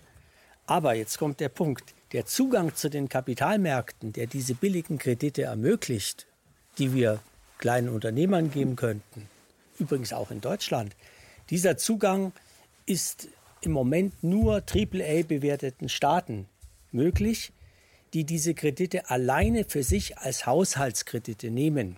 Ich, das, Ich nenne auch mal Sie brauchen die eine gewisse Zahlen. Bonität, damit man überhaupt Geld Ja, gibt. also was niemand weiß, ist, dass die Bundesrepublik Deutschland, die behauptet, es würde eine schwarze Null geben, dieses Jahr, also das Jahr 2018, 140 Milliarden Euro neue Schulden aufnimmt. Das ist genauso viel wie die Weltentwicklungshilfe. Die Gesamtschulden der OECD-Länder dieses Jahr habe ich auch schon vor mir, weil ich in der UN-Kommission bin, wo das besprochen wird, betragen 10,5 Billionen US-Dollar. Nur mal um die Dimension zu sehen. Ein kleiner Teil dieses Geldes als Kredite ausgereicht, sei es vor Ort an die Menschen, die vor Ort nicht leben können, wie die Pashtunen, äh, sei es für die Menschen, die hier in Not sind, würde einfach nur heißen, die Kapitalmarktkonditionen, die sich die großen Unternehmen, Banken und Staaten untereinander gewähren, auch an die Bürger weiterzugeben. Also Niedrigzins für alle. Das passiert ja nicht, aber das ist doch Vorsatz. Ja, weil sie das Geld für sich selbst nehmen. Mhm. Also die Bundesrepublik Deutschland nimmt diese 140 Milliarden Euro, um dann 6, 7 Milliarden davon als äh, BMZ-Entwicklungshilfe auszuweisen. Ich glaube, ich will mal einbrechen. Ich glaube, diese, diese Diskussion macht den Rechnung ohne den Wirt. Der Wirt ist der Mensch. Wir haben, um, um auf das, was Sie gerade gesagt, was Sie gesagt haben, nochmal und was hier zu einer Diskussion wurde. Es gibt bei mir die Idee, dass Politiker eigentlich nichts ändern können. Und Können das das nochmal sagen? es gibt bei mir die Idee, dass Politiker eigentlich nichts ändern können. Das hat mit den Politikern selber aber gar nichts zu tun, sondern es hat damit zu tun, dass sie sich die vielleicht äh, nicht die richtigen Ergebnisse von da oder von da oder von dort. Es gibt so etwas wie Integrations- und Desintegrationsprozesse in der Soziologie.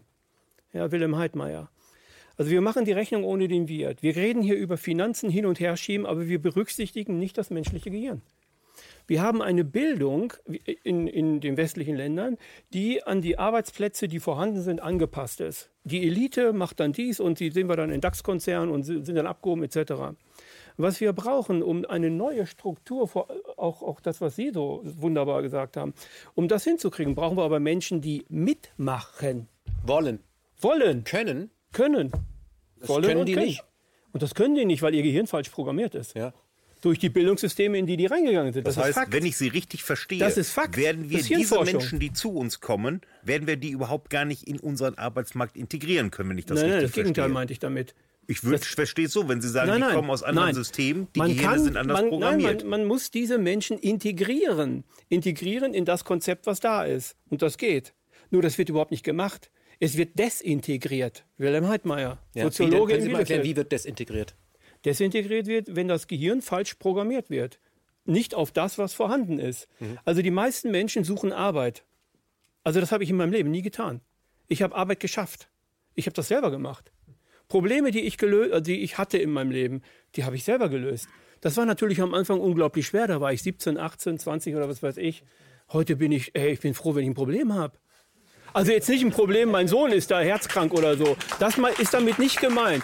Aber ich kann mich immer wieder optimieren. Wie geil ist das denn? wenn Menschen mit 16, 18, 19, 20 Jahren zu uns kommen, sagen die, hey, herzlich willkommen, der will sich integrieren, wir müssen ihn integrieren und dann ist er hier im Arbeitsmarkt einsetzbar. Er kommt in ein System hinein, in dem er abgewertet wird, in Ghettos leben muss und, und, und, und, und. Dann kriegt er einen Mindestlohn, dann kriegt er dies und so weiter. Das, das ist kein, das sind Desintegrationsprogramme. Das sind Programme, die im Grunde genommen eine, eine, eine, einen, einen Gesellschaftsethos schaffen, der dann richtig schön in die rechte Ecke gedrückt werden kann und man sagt, über die blöden Ausländer.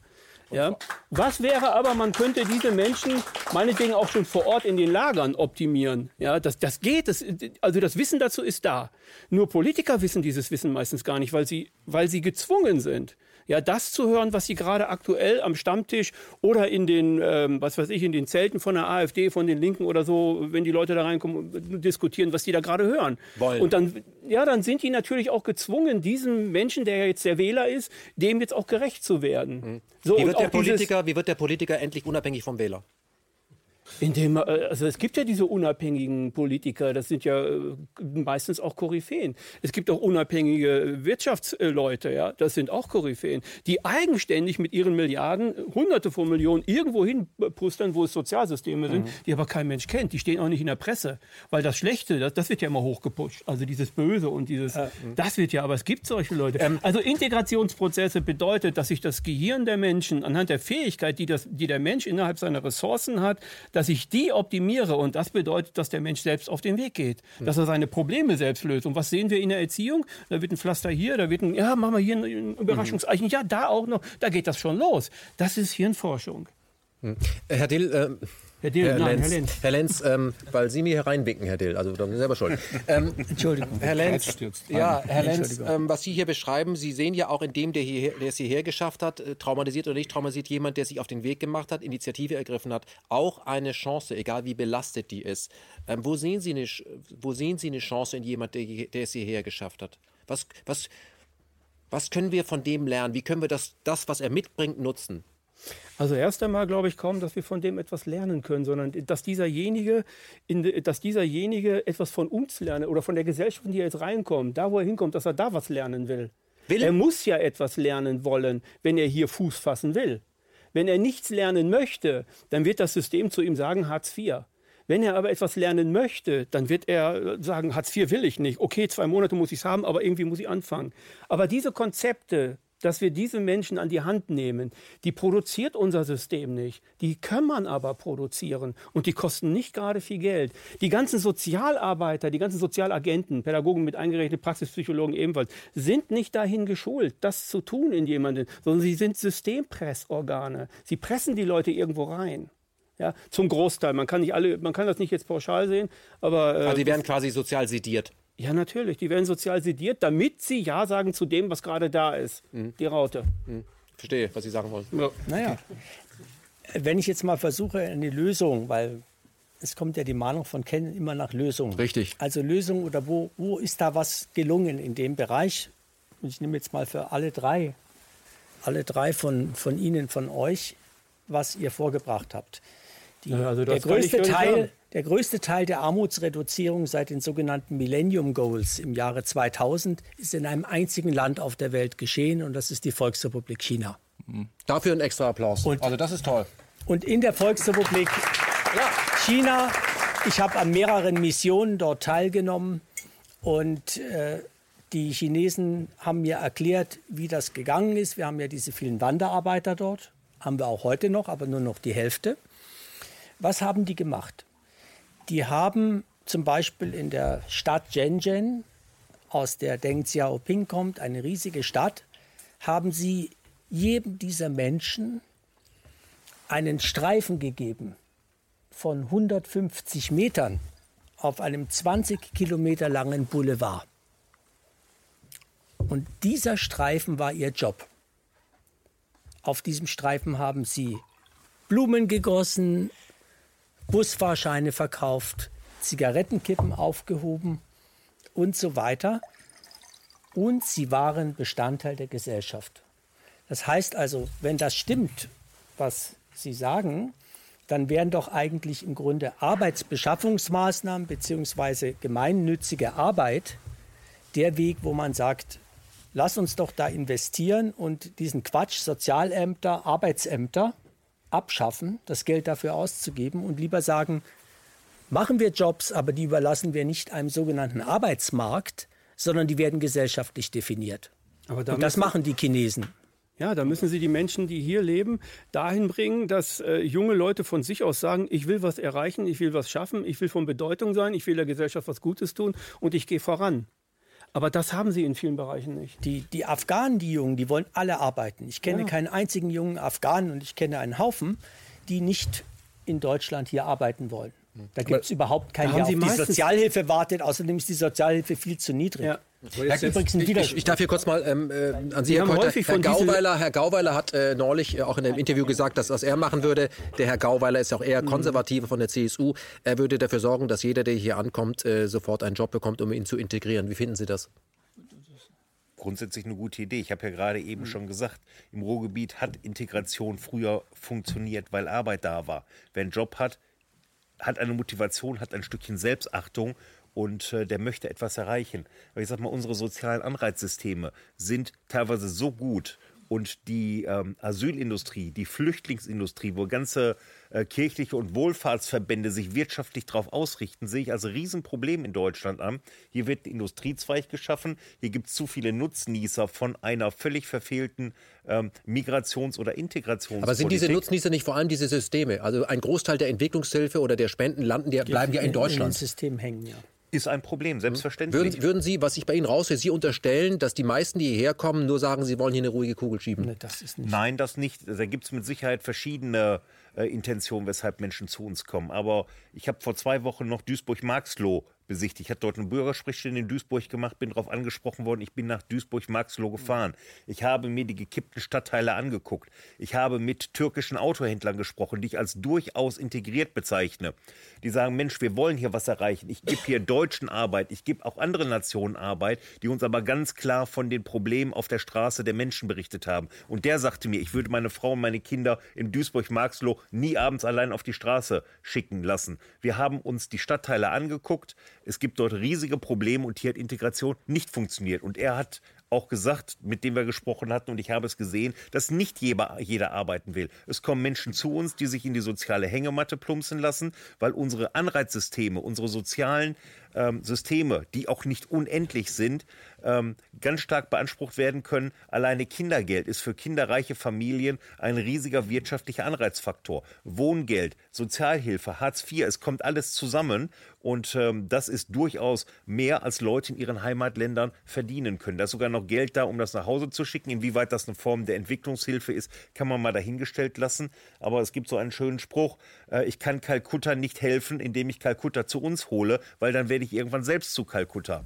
Und ähm, ich sehe hier Probleme, ähm, wo es auch sehr schwierig ist, unsere einheimische Bevölkerung mitzunehmen. Ich teile diese Ansicht nicht, dass jeder, der zu uns kommen will, sich integrieren will und hier ganz toll was erreichen will. Unsere Anreizsysteme halte ich noch für zu gut. Wer zu uns kommt, ich wiederhole es immer, der wirklich Schutz vorübergehend braucht, soll den erhalten, aber dann in seine Heimat zurückkehren. Wir hatten über ein Thema noch gesprochen, ähm, das war Syrien. Ich habe den Eindruck, dass in Syrien oder von Syrien unseren Medien ein völlig verzerrtes Bild geschaffen wird. Parteifreunde von mir haben ähm, vor kurzem eine Privatreise nach Syrien Privatreise, gemacht. es wurde von der Partei nicht genehmigt es geht, ich brauche mir keine Privatreise genehmigen zu lassen. Wir hatten gestern noch eine Pressekonferenz, woran ich teilgenommen hatte, wo die Medienvertreter sich alle auf dieses Thema gestürzt haben. Was für eine Reise war das? Ist der Fraktion darüber, Bundestagsfraktion berichtet worden? Es sind Parteifreunde von mir, die überhaupt gar kein bezahltes Parteiamt haben aus Nordrhein-Westfalen, einige Landtagsabgeordnete und Bundestagsabgeordnete dorthin gereist. Sie haben eine Rundreise gemacht. Sie waren unter anderem in Damaskus. Ähm, es war eine Privatreise. Weder die Fraktion noch die Partei haben das äh, bezahlt. Diese Frage kam immer wieder. Äh, und sie haben Erfahrung gesammelt. Aber vor allen Dingen haben sie gezeigt, dass dort ganz normales Leben möglich ist. In Teilen dass Syriens. nicht überall in Syrien gekämpft mhm. wird. Ich halte es für relativ unglücklich, wenn wir hier ein bisschen selbstkritisch dran gehen. Ähm, wenn man dorthin geht, in den Medien wird vermittelt, dass Krieg geführt wird. Äh, die Türkei ist in Teile Syriens eingefallen. Es gibt Teile in Syrien, wo gekämpft wird. Aber es gibt riesige Landstriche, die absolut sicher sind. Da kann man Urlaub machen, da findet ein normales Leben statt. Da sind Hotels, die ganz normal WLAN haben, wo man sich frei bewegen kann, wo keine Frauen verschleiert rumlaufen, wo ein offenes, fast westliches Leben stattfindet. Klar ist dort vor einigen Jahren gekämpft worden und klar ist dort mal ein Straßenzug beschädigt. Aber das Bild, was in unseren Medien vermittelt wird, ist nicht das, was in Syrien vorherrscht. Und ähm, nach den Erkenntnissen, die ich dort aus Bildern und Erfahrungsberichten bekommen habe, sage ich, ist für viele Menschen eine Rückkehr nach Syrien durchaus möglich. Und das ist das, was Sie sich das ist das. Ich, möchte, ich, möchte, ich glaube, wenn man als äh, Journalist, als Politiker, ich kenne ja auch viele Menschen, die in Syrien viel unterwegs sind, Karin Leukefeld, die da auch leben, die Sprache sprechen, sie können nicht, indem sie einmal nach Syrien fahren, sagen, ich kenne Syrien. Das gelingt ihnen ja nicht mal in Bayern. Ja, also, nee.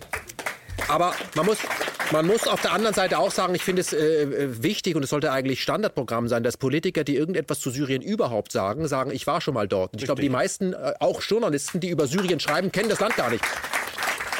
War, war noch nie da. Ähm, äh, interessant fand ich aber auch, wie das von der Presse und auch von unserem Regierungssprecher gewertet wurde. Da erwagen es Bundesbürger mit oder ohne Parteibuch, ja. einfach in ein Land zu fahren, was wir blöd finden und machen sich ihr eigenes Bild. Ja. Ja, aber da, da kommen wir sofort dann jetzt zu Schlussfolgerung, man kann Leute zurückschicken nach, nach, nach Das ist die Frage, ob wir das daraus resultieren. Was ist das Motiv haben wir gewesen? eben gehört. Ist das Das das, Motiv? Da kann man hinfahren, da müssen Ich Sie jetzt habe gesagt, mir ist der Eindruck vermittelt worden, dass es Landstriche in Syrien gibt, Städte gibt, ganze Regionen gibt, die sicher sind, wo keine Gefahr für Leib und Leben besteht. Ob das wirtschaftliche Leben dort so angenehm ist, lass mal dahingestellt und, sein. und Sicherheitsdienste und Geheimdienste und Polizei und, und das alles. ja, das sind nicht, wieder nein. Bilder, die uns hier vermittelt werden. Die Gespräche, die die dort vor Ort geführt Ja. haben, gingen durchaus dahin, dass es Amnesien gegeben hat, welche die gegen die Regierung gekämpft hatten, dass die keiner Strafverfolgung Sorry, ausgesetzt sorry, ich, hab, ich habe mit 250.000 Menschen zu tun gehabt in Nordjordanien, die aus Syrien geflohen sind.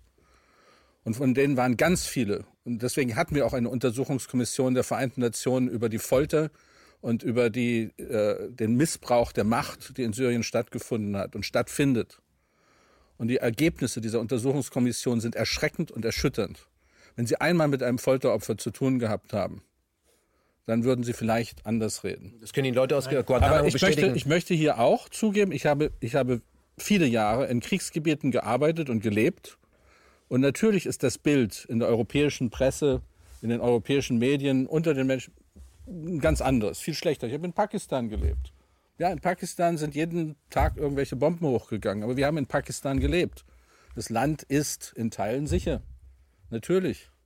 Da sind wir, da sind wir, da sind Also wir sind wir uns einig, dass wir nicht komplett die pakistanische Bevölkerung oder die komplette syrische bei uns aufnehmen müssen. Nein, das geht ja nicht um das, das, das Aufnehmen. Das ist wieder Propaganda und Angstmachen hier.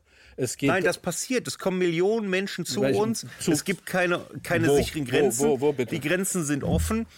Flüchtlingsströme kommen nach wie wohin? vor. Wo- wohin? Flüchtlingsströme kommen nach wie vor nach Deutschland. Die Frage ist, wie weit sind wir aufnahmewillig? Inwieweit sind wir aufnahmefähig? Und inwieweit leiden gegebenenfalls unsere eigenen Also Sozialstandards darunter? Flüchtlingsströme, Flüchtlingsströme und Wellen hat es 2015 und 2016 gegeben. Das sind keine Ströme und Wellen. Es kommen immer noch jedes Jahr Hunderttausende. Es sind im, in diesem, im, im letzten Jahr Dann nennen wir es keine Wellen, dann nennen wir es einen kontinuierlichen Dreimal Strom. das Wembley Sta- Stadion ist nach Europa gekommen und Europa bricht daran zusammen, dass dreimal ein, ein Fußballstadion Also- in, in den Zahlen gekommen ist. Das kann doch nicht wahr sein. Aber dass wir, dass wir darüber reden, noch einmal darüber reden, in, in Bezug auf, wie können wir, und da, da finde ich, muss, muss die Diskussion wieder zurückkommen auf Lösungen. Und wir haben äh, China richtig angesprochen, China, Armutsbekämpfung. Wir haben über, äh, es, es gibt Beispiele, Äthiopien macht im Augenblick sehr viele, sehr viele Fortschritte in Richtung Demokratisierung zum gewissen Punkt, ähm, mit Vorsicht zu genießen, äh, neue Städte zu entwickeln, neue Bevölkerungszentren aufzubauen, Urbanisierung unter Kontrolle zu bekommen. Ähm, das sind, das sind Beispiele, die wir uns anschauen müssen. Aber Herr Kleinschmidt, ich, Herr Kleinschmidt, ich möchte hier mal kurz äh, Sie kritisieren. gehen. Ich finde das super, dass wir, dass wir als Menschheitsfamilie, um den Begriff von Daniele Ganser mal zu haben, dass wir solidarisch untereinander sind. Eine Mutter, also jeder, jeder hat, weiß, was Solidarität ist. Äh, Die Mutter hat ihn auf die Welt gebracht und war sofort solidarisch gegenüber und hat nicht gesagt, Kleinkredit, sonst keine Muttermilch. Hat es nicht gegeben. Nein, wir sind solidarische Wesen. Wir werden dann entsolidarisiert, weil das im Moment angesagt ist. Aber worauf ich äh, möchte, hinaus will, was nie diskutiert wird, weil das Thema heißt ja eben auch ähm, ja, ähm, Flucht und Krise, Geostrategie oder Gastfreundschaft. Was in Deutschland meiner Meinung nach falsch läuft, ist, wir sollen alle unendlich solidarisch sein für Flüchtlinge. Ähm, unendlich ist, glaube ich, nur die menschliche Dummheit, das äh, Universum nicht, um da Herrn Einstein zu zitieren. Aber Natürlich bin ich solidarisch mit Menschen, die auf der Flucht sind, weil die sind ja erstmal in Not. Ich gehe auch davon aus, dass wenn ich in Not bin und auf der Flucht bin, dass man mir auch solidarisch entgegenkommt. Das ist mir auch immer so äh, passiert. Aber ähm, wir reden, wenn jemand aber jetzt sagt, er hat da Probleme damit, warum auch immer, dann ist der gleich der Buhmann. Äh, da blenden wir aus und das ist meine, der, meiner Meinung nach auch eine mediale Technik, äh, dass wir sagen, sag mal, vor was ist denn der Flüchtling eigentlich auf der Flucht? Ich sollte unsolidarisch mit dem sein, der die Flucht überhaupt macht. Also der Rüstungsexporteur, der diese Wirtschaft produziert, all das. Darüber reden wir nie. Ich finde, wenn man, wenn man solidar, auf der einen Seite muss man genauso solidarisch sein mit dem Flüchtling, aber auch sagen, vor was bist du denn auf der Flucht? Also vor was bist du denn in Syrien auf der Flucht? Wann hat denn die Flucht in Syrien angefangen? Aber worauf bist du aus, auf der Flucht aus dem Senegal oder aus, aus Ländern, wo wir sagen, das sind Wirtschaftsflüchtlinge? Mal Genau, vor welcher Wirtschaft bist du auf der Flucht? Die Frage muss man sich stellen. Also bei, bei Syrien ist ganz wichtig eigentlich zu sehen, dass die ganze Fluchtbewegung und das Ganze erst begonnen hat, nachdem ein Boykott der Europäischen Union gegen die syrische Republik verhängt wurde, in dem unter anderem keine Arzneimittel, auch keine Nahrungsmittel, keine Maschinen mehr geliefert werden durften. Und ich habe vor mir liegen auf meinem Laptop einen Bericht der UN-Menschenrechtskommission Kommission in Genf, inwieweit Sanktionen gegen die Menschenrechte verstoßen. Und da haben die eine Umfrage gemacht unter den Ländern, um das zu überprüfen. Die Europäische Union hat sich geweigert, auf diese Umfrage zu antworten. Und man muss einfach sehen, dass solche wie auch in Afghanistan, im Irak und Syrien, solche Bewegungen in der Tat politische, politische Ursachen haben, die von uns ganz stark beeinflusst werden, wenn wir versuchen, sei es mit militärischen Mitteln wie die Amerikaner oder aber wir durch Wirtschaftsboykotte, solche Länder in eine verzweifelte Situation zu schaffen. Und die völlige Fehleinschätzung in Europa und in Deutschland war die, zu glauben, dass eine Mehrheit der Syrer nicht hinter Assad stehen würde. Und das hat nicht gestimmt. Die Mehrheit der Syrer, und das würde auch heute so sein in Freiwahlen, steht hinter Assad. Das ist so. Und insofern war das von Anfang an eine Totgeburt, zu glauben, dass man also durch eine Aushungerung der Menschen eine Regime-Change-Situation schafft. Mhm. Und das muss man also ehrlich auch zugeben und heute die Politik ändern. Würden Sie denn von der AfD gegen, für eine Beendigung des Boykotts gegen Syrien stimmen? Durchaus, ja. Es hat sich Gut. ja inzwischen gezeigt, dass man es nicht geschafft hat, ähm, Assad abzusetzen, weil auch die Bevölkerung zu stark hinter ihm steht. Genau. Wir sollten uns auch fragen, diese Flucht, äh, diese, diese ähm, diese Kriegshandlungen, die dort stattfinden, ist dies nicht ein Stellvertreterkrieg? Welche Interessen werden hier vertreten? Welche wirtschaftlichen Interessen? Von wem stehen grundsätzlich dahinter? Und die Frage, wird Migrations- oder ein Migrationsdruck nicht gegebenenfalls als Waffe auch eingesetzt? Gegen wen auch immer? Von wem auch immer? Das sind Themen, die sollte man einfach ideologiefrei und ergebnisoffen diskutieren ähm, und gucken, was für Probleme tauchen auf und was für Lösungen gibt es dafür. Ich denke, also es geht, es geht ja um ein es geht ja, ich meine, das werden wahrscheinlich auch die Zuschauer alle wissen, es geht ja um eine Pipeline, die da durch soll. Richtig. Das ist ja der Grund. Also wieder das, was, was, ich, äh, was ich vor einer drei, vier Stunden gesagt habe.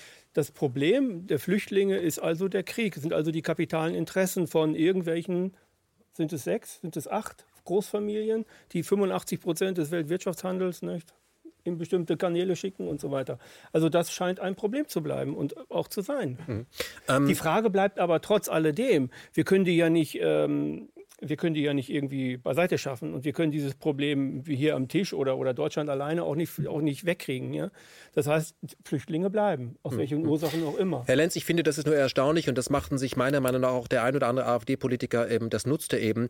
Ähm, solange wir über Flüchtlinge hier sprechen, solange wir über Menschen auf dem unteren Skala sprechen, ja, die sich an der Tafel herumschlagen, ja, äh, lenken wir von den eigentlichen äh, Fluchtursachen ab und ja. die kommen ja von ganz oben. Da könnte man ja sofort das alles ändern, wenn man das eben wollte, aber die sind ja auch beratungsresistent und sagen, das geht aufs Haus. Ich finde es nur interessant, ich habe mich im Vorfeld der Sendung noch mal mit dem äh, Jugoslawienkrieg beschäftigt und ich erinnere mich noch daran, dass ein gewisser Gregor Gysi, damals noch ein, ich hielt ihn damals noch für einen Linken, dass äh, Gregor Gysi. Ich auch. Ja, also ein Freund der Atlantikbrücke, dass ja. Gregor Gysi damals ähm, äh, nach Jugoslawien gefahren ist zu Milosevic. Und dann gab es unsere Gazetten, haben gesagt, der, der linke Gregor Gysi fährt zum schlechter Milosevic. So, also wenn ein Politiker sagt dazu, bevor wir Krieg anfangen, mhm. rede ich mit dem, dann ist er auf einmal ist er auf einer merkwürdigen Agenda. Das finde ich ganz komisch, dass ein deutscher Politiker bei der deutschen Presse nur gern angesehen ist, wenn er, wenn er dafür sorgt, dass wir nicht miteinander reden, dass wir wieder Krieg machen, weil dann haben wir aus der Geschichte gelernt.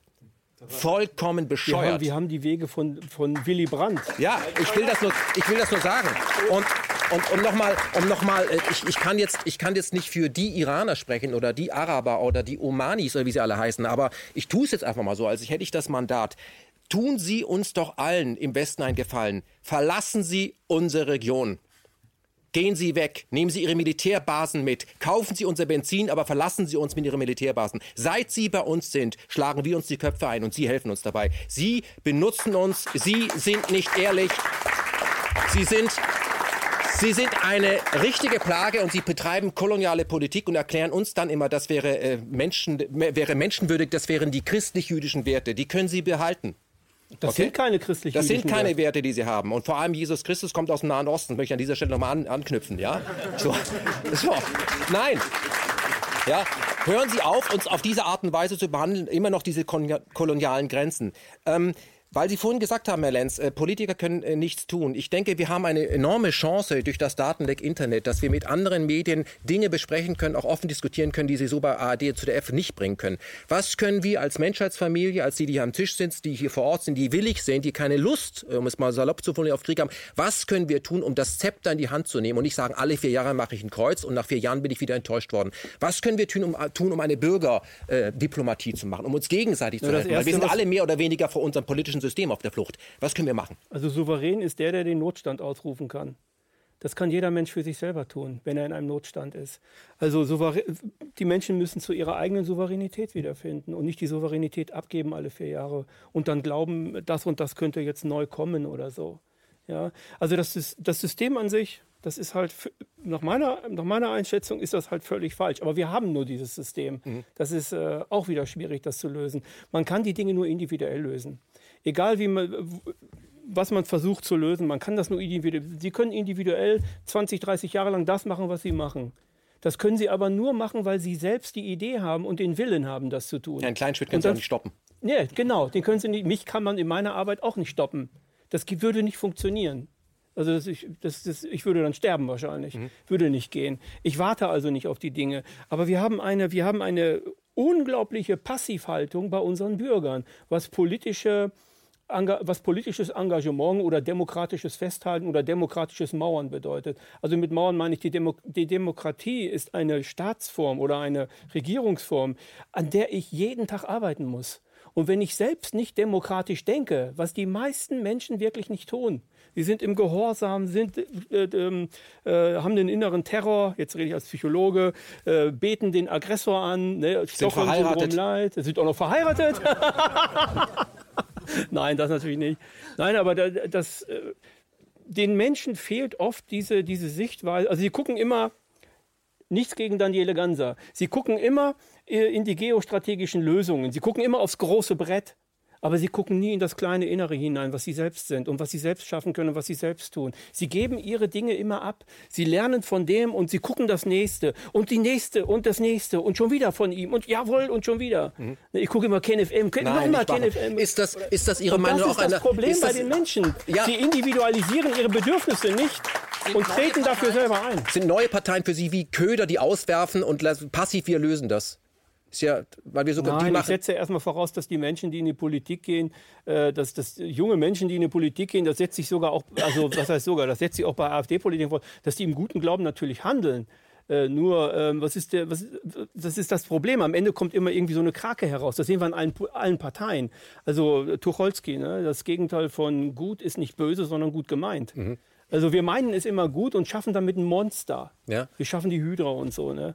Das ist halt äh, oftmals Fakt. Nichts gegen die Leute, die das machen. Ne? Ich habe nichts gegen die Leute, dass die. Ich kann das gut verstehen, dass sie es machen. Mein persönlicher individueller Weg ist das schon seit langem nicht mehr, weil ich weiß, dass ich mein eigener Tempel bin. Also dass ich das selber mache, dass ich meine Welt selber. Ich brauche dafür die Politiker gar nicht. Ich lebe in diesem politischen System. Ja, das tue ich natürlich. Ich kann das nicht äh, wegschieben, aber das heißt nicht, dass ich nicht äh, in dem System die Freiheit aufbauen kann, zu der ich bereit bin, die aufzubauen. Und mhm. das tue ich verdammt, mhm. verdammt. Warum, warum sind die Menschen in Deutschland, aber nicht nur in Deutschland, sondern in anderen Ländern äh, äh, so konditioniert, dass sie sagen, sie, sie, sie, versprechen, sie, also sie leiden alle unter das politische System ist schrecklich und sie leiden, obwohl es zum Teil ja auch noch besser ist als in anderen. Es gibt noch schrecklichere Systeme als die Demokratie, um da mal eine Lanze zu brechen.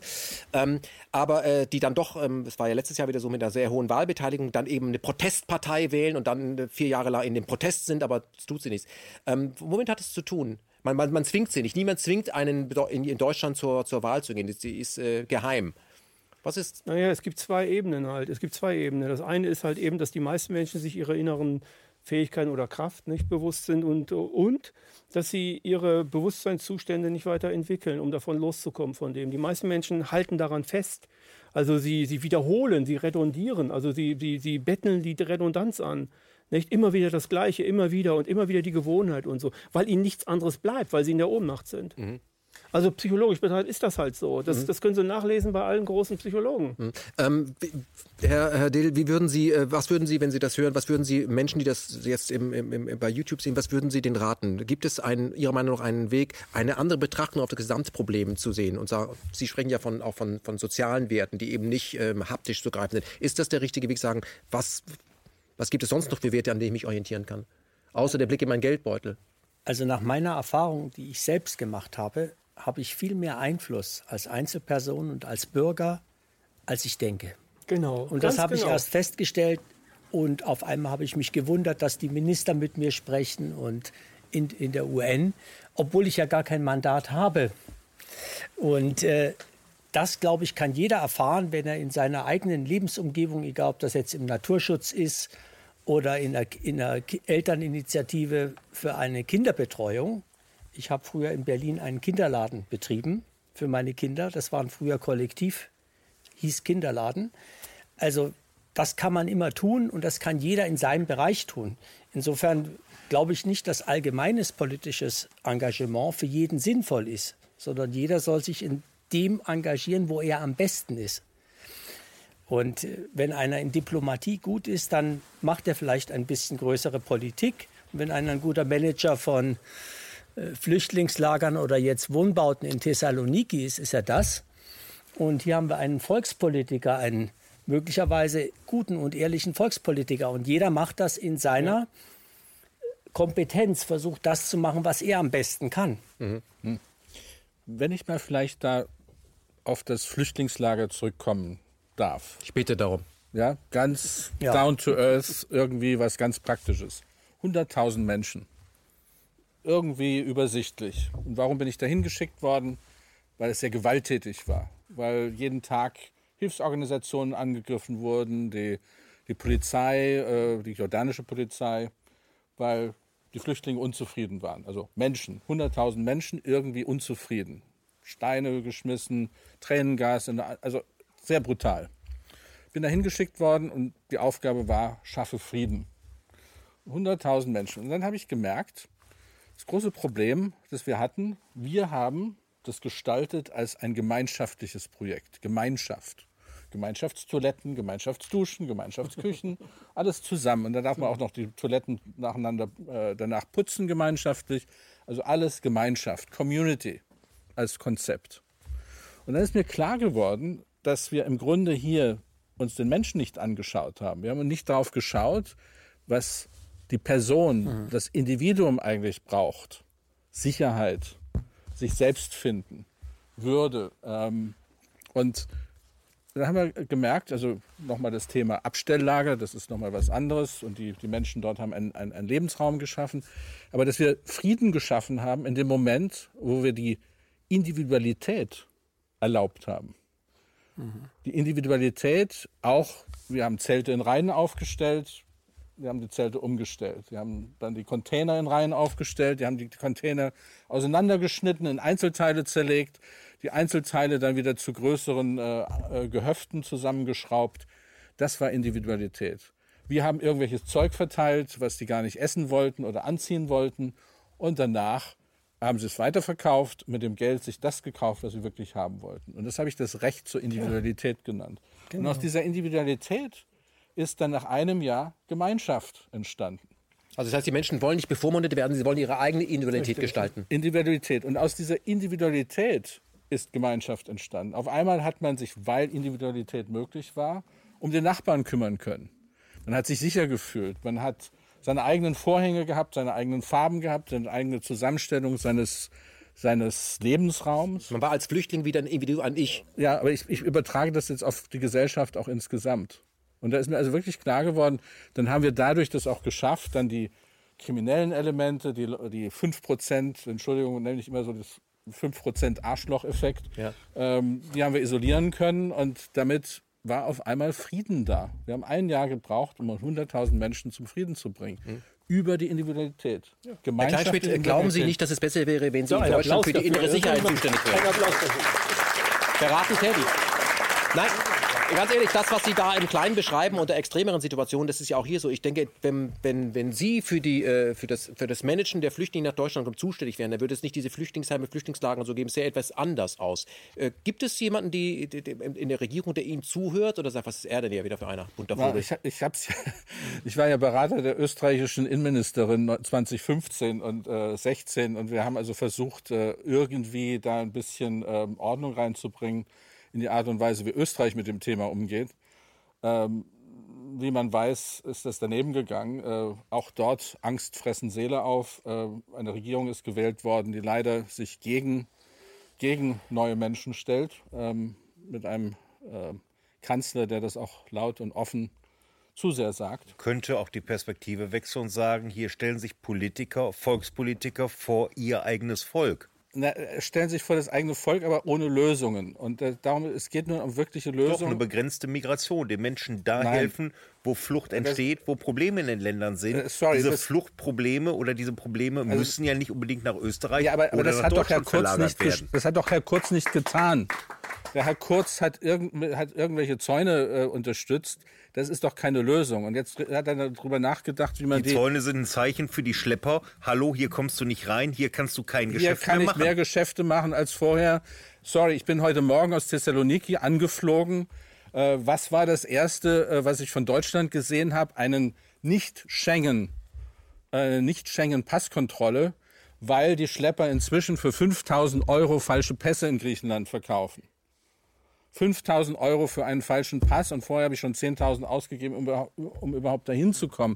Und deswegen gibt es jetzt auf einmal, und für mich ist das, äh, zerbricht mein Herz, äh, Passkontrollen in München, wenn man da landet, aus, aus Griechenland kommt. Das ist eine Unverschämtheit. Hm. Aber was haben, das ist dadurch erreicht worden, ist das dass nicht wir eine Unverschämtheit, wenn wir keine Passkontrollen haben, Menschen unkontrolliert zu uns ins Land kommen Nein. und und unsere Bevölkerung hunderttausende Millionen, aber Millionen äh, an Leistungen kosten, einfach weil sie sich einen Aufenthalt hier erschlichen haben, kommen wir doch einfach mal zu der Asyl, wir kommen, wir kommen zu der wieder, Asylquote. Wir Nein, kommen, wir Sie, kommen jetzt wieder dazu zurück. Wir haben eine Ursprung, ganz unterschiedliche Auffassung. Sie sagen, Deutschland braucht eine Migration, es sollen immer mehr Menschen zu uns kommen Nein, das und muss die kommen werden. irgendwo hin und die entwickeln sich und die kann man eh nicht wieder zurückschicken. Ich sage, man muss diese Probleme an der Wurzel greifen, man muss die Fluchtursachen vor Ort bekämpfen, man muss die Menschen, die auf der Flucht sind, ordentlich versorgen. Dazu gehören auch diese Flüchtlingscamp, die sie gemanagt haben. Und davor habe ich große Hochachtung, was sie da geleistet haben. Aber ich sage, diese Menschen muss man nicht nach Deutschland, nach Europa holen und sie mit Gewalt in unsere Systeme reinpressen. Sie haben es ja vorher selber gesagt, Einwanderungsgesetz und, und, und Management von Migration. Da sind wir alle zusammen irgendwie, auch für vor Ort was machen. Das sagen alle rechtsextremen Parteien Europas. Das sagen aber auch alle die. Oh, jetzt haben wir ein Problem. Ich denke, ich will, da mal einfach, ich will da mal einfach zwischenkeilen. Ich denke, jetzt stellen Sie sich nein, doch mal, stellen wir uns mal ich vor. Ja, ich habe ja gerade versucht, hier einen Kompromiss zu finden. Ich habe gesagt, alle rechtsextremen Parteien oder populistisch oder wie man sie auch immer nennen mag. Nee, Parteien, da sind wieder Riesenunterschiede. Ja, zwischen. weiß ich auch. Und auf ich möchte Link mal klären sagen, alle Parteien sind populistisch. Alle Parteien sind irgendwo populistisch. Wenn sie es gut machen, ja. Sie wollen Sollten gewählt werden. Sein. Sie wollen gewählt werden, dann sind sie populistisch. Und Populus kommt aus dem Lateinischen, heißt das Volk. Populist ist eigentlich ein Kompliment. Das ist jemand, der für das Volk, aus dem Volk spricht. Und wir sind alle, wir sind alle damit einverstanden, dass mehr, mehr vor Ort in Anführungsstrichen gemacht wird. Das, das, das bringt uns alle irgendwie zusammen. Wir sind uns nicht so ganz einig darüber, was das denn eigentlich heißt. Äh, wir sind uns klar, Almosen können es nicht sein. Investitionen in welcher Form? Ähm, äh, das Verteilen von den globalen Ressourcen ähm, ganz klar ist der Weg nach vorne. Aber wie? Hm. Das, das Herr Kleinspitz, Sie sind ja jemand, der ganz pragmatisch spricht. Und was Sie der Politik ja auch zu Recht vorwerfen, ist, dass sie immer Dinge fordert, die gut ankommen, von der sie aber genau weiß, dass wenn sie mal oben ist, dass es gar nicht durchsetzen kann. Und das machen ja alle Parteien so. Ja. Das muss man ja dazu sagen. Ja? Also vielen wird es besser gehen und keinem schlechter. Zitat Ende. Aber ähm, wie schaffen wir das denn beides unter einen Hut zu bringen? Also ich gehe ja mit Ihnen konform und auch mit Ihnen konform. Natürlich kann nicht die ganze Welt nach Deutschland einwandern. Ich kann aber auch dazu sagen, das will die ganze Welt doch gar nicht. Es gibt Länder, ja, irgendwo, die sind ich so schön, hoffen, man will haben. da gar nicht weg. Also wenn ich zum Beispiel ein gut verdienter Arzt in Damaskus bin, ich möchte nicht nach Berlin ziehen um da in einem Asylbewerberheim zu wohnen. Da habe ich überhaupt keinen Bedarf dafür, weil mir geht es wirklich so gut und wenn ich äh, frei Urlaub habe, dann fliege ich irgendwo hin zu meinen Freunden nach äh, Los Angeles oder so und lebe dort. Ich muss das nicht sein. Die Leute, die in Deutschland Probleme machen, sind immer Menschen mit äh, einem äh, niedrigen Bildungslevel.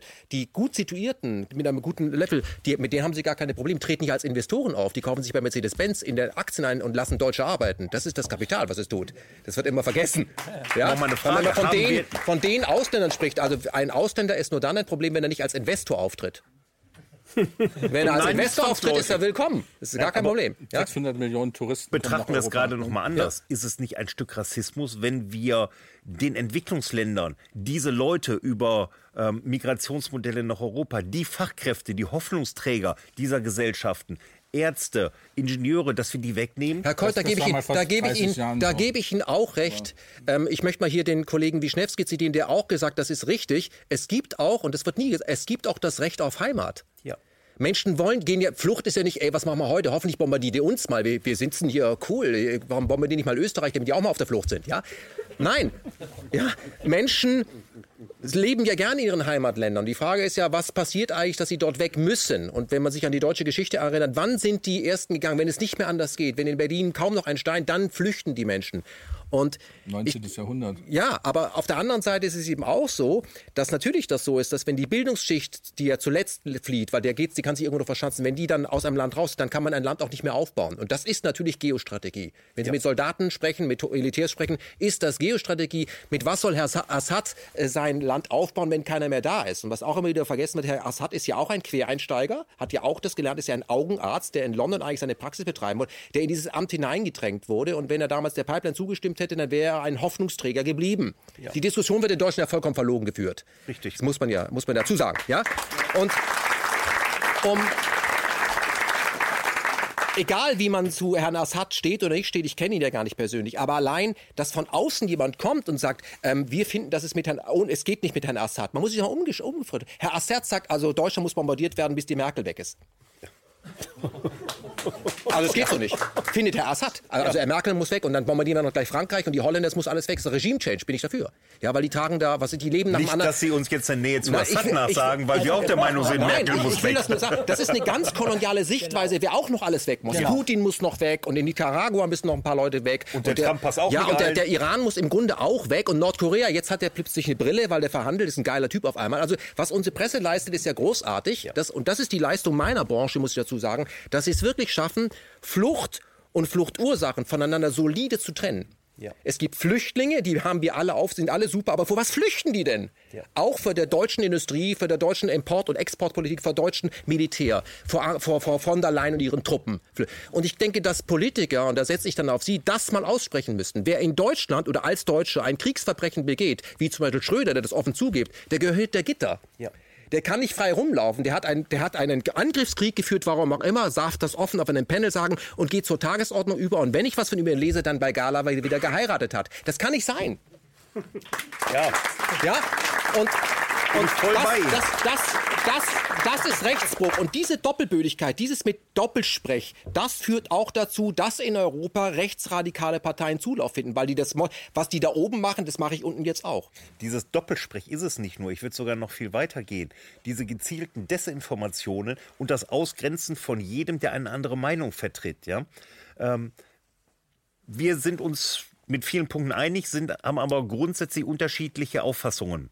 Sie fangen aber nicht an, mich als Nazi-Rechtsradikal zu titulieren und aus der gesellschaftlichen Teilhabe und der politischen Teilhabe auszugrenzen. Das ist der Riesenunterschied. Dem begegnen wir im Moment jeden Tag in Deutschland. Würden Sie Grün links versifft zurücknehmen?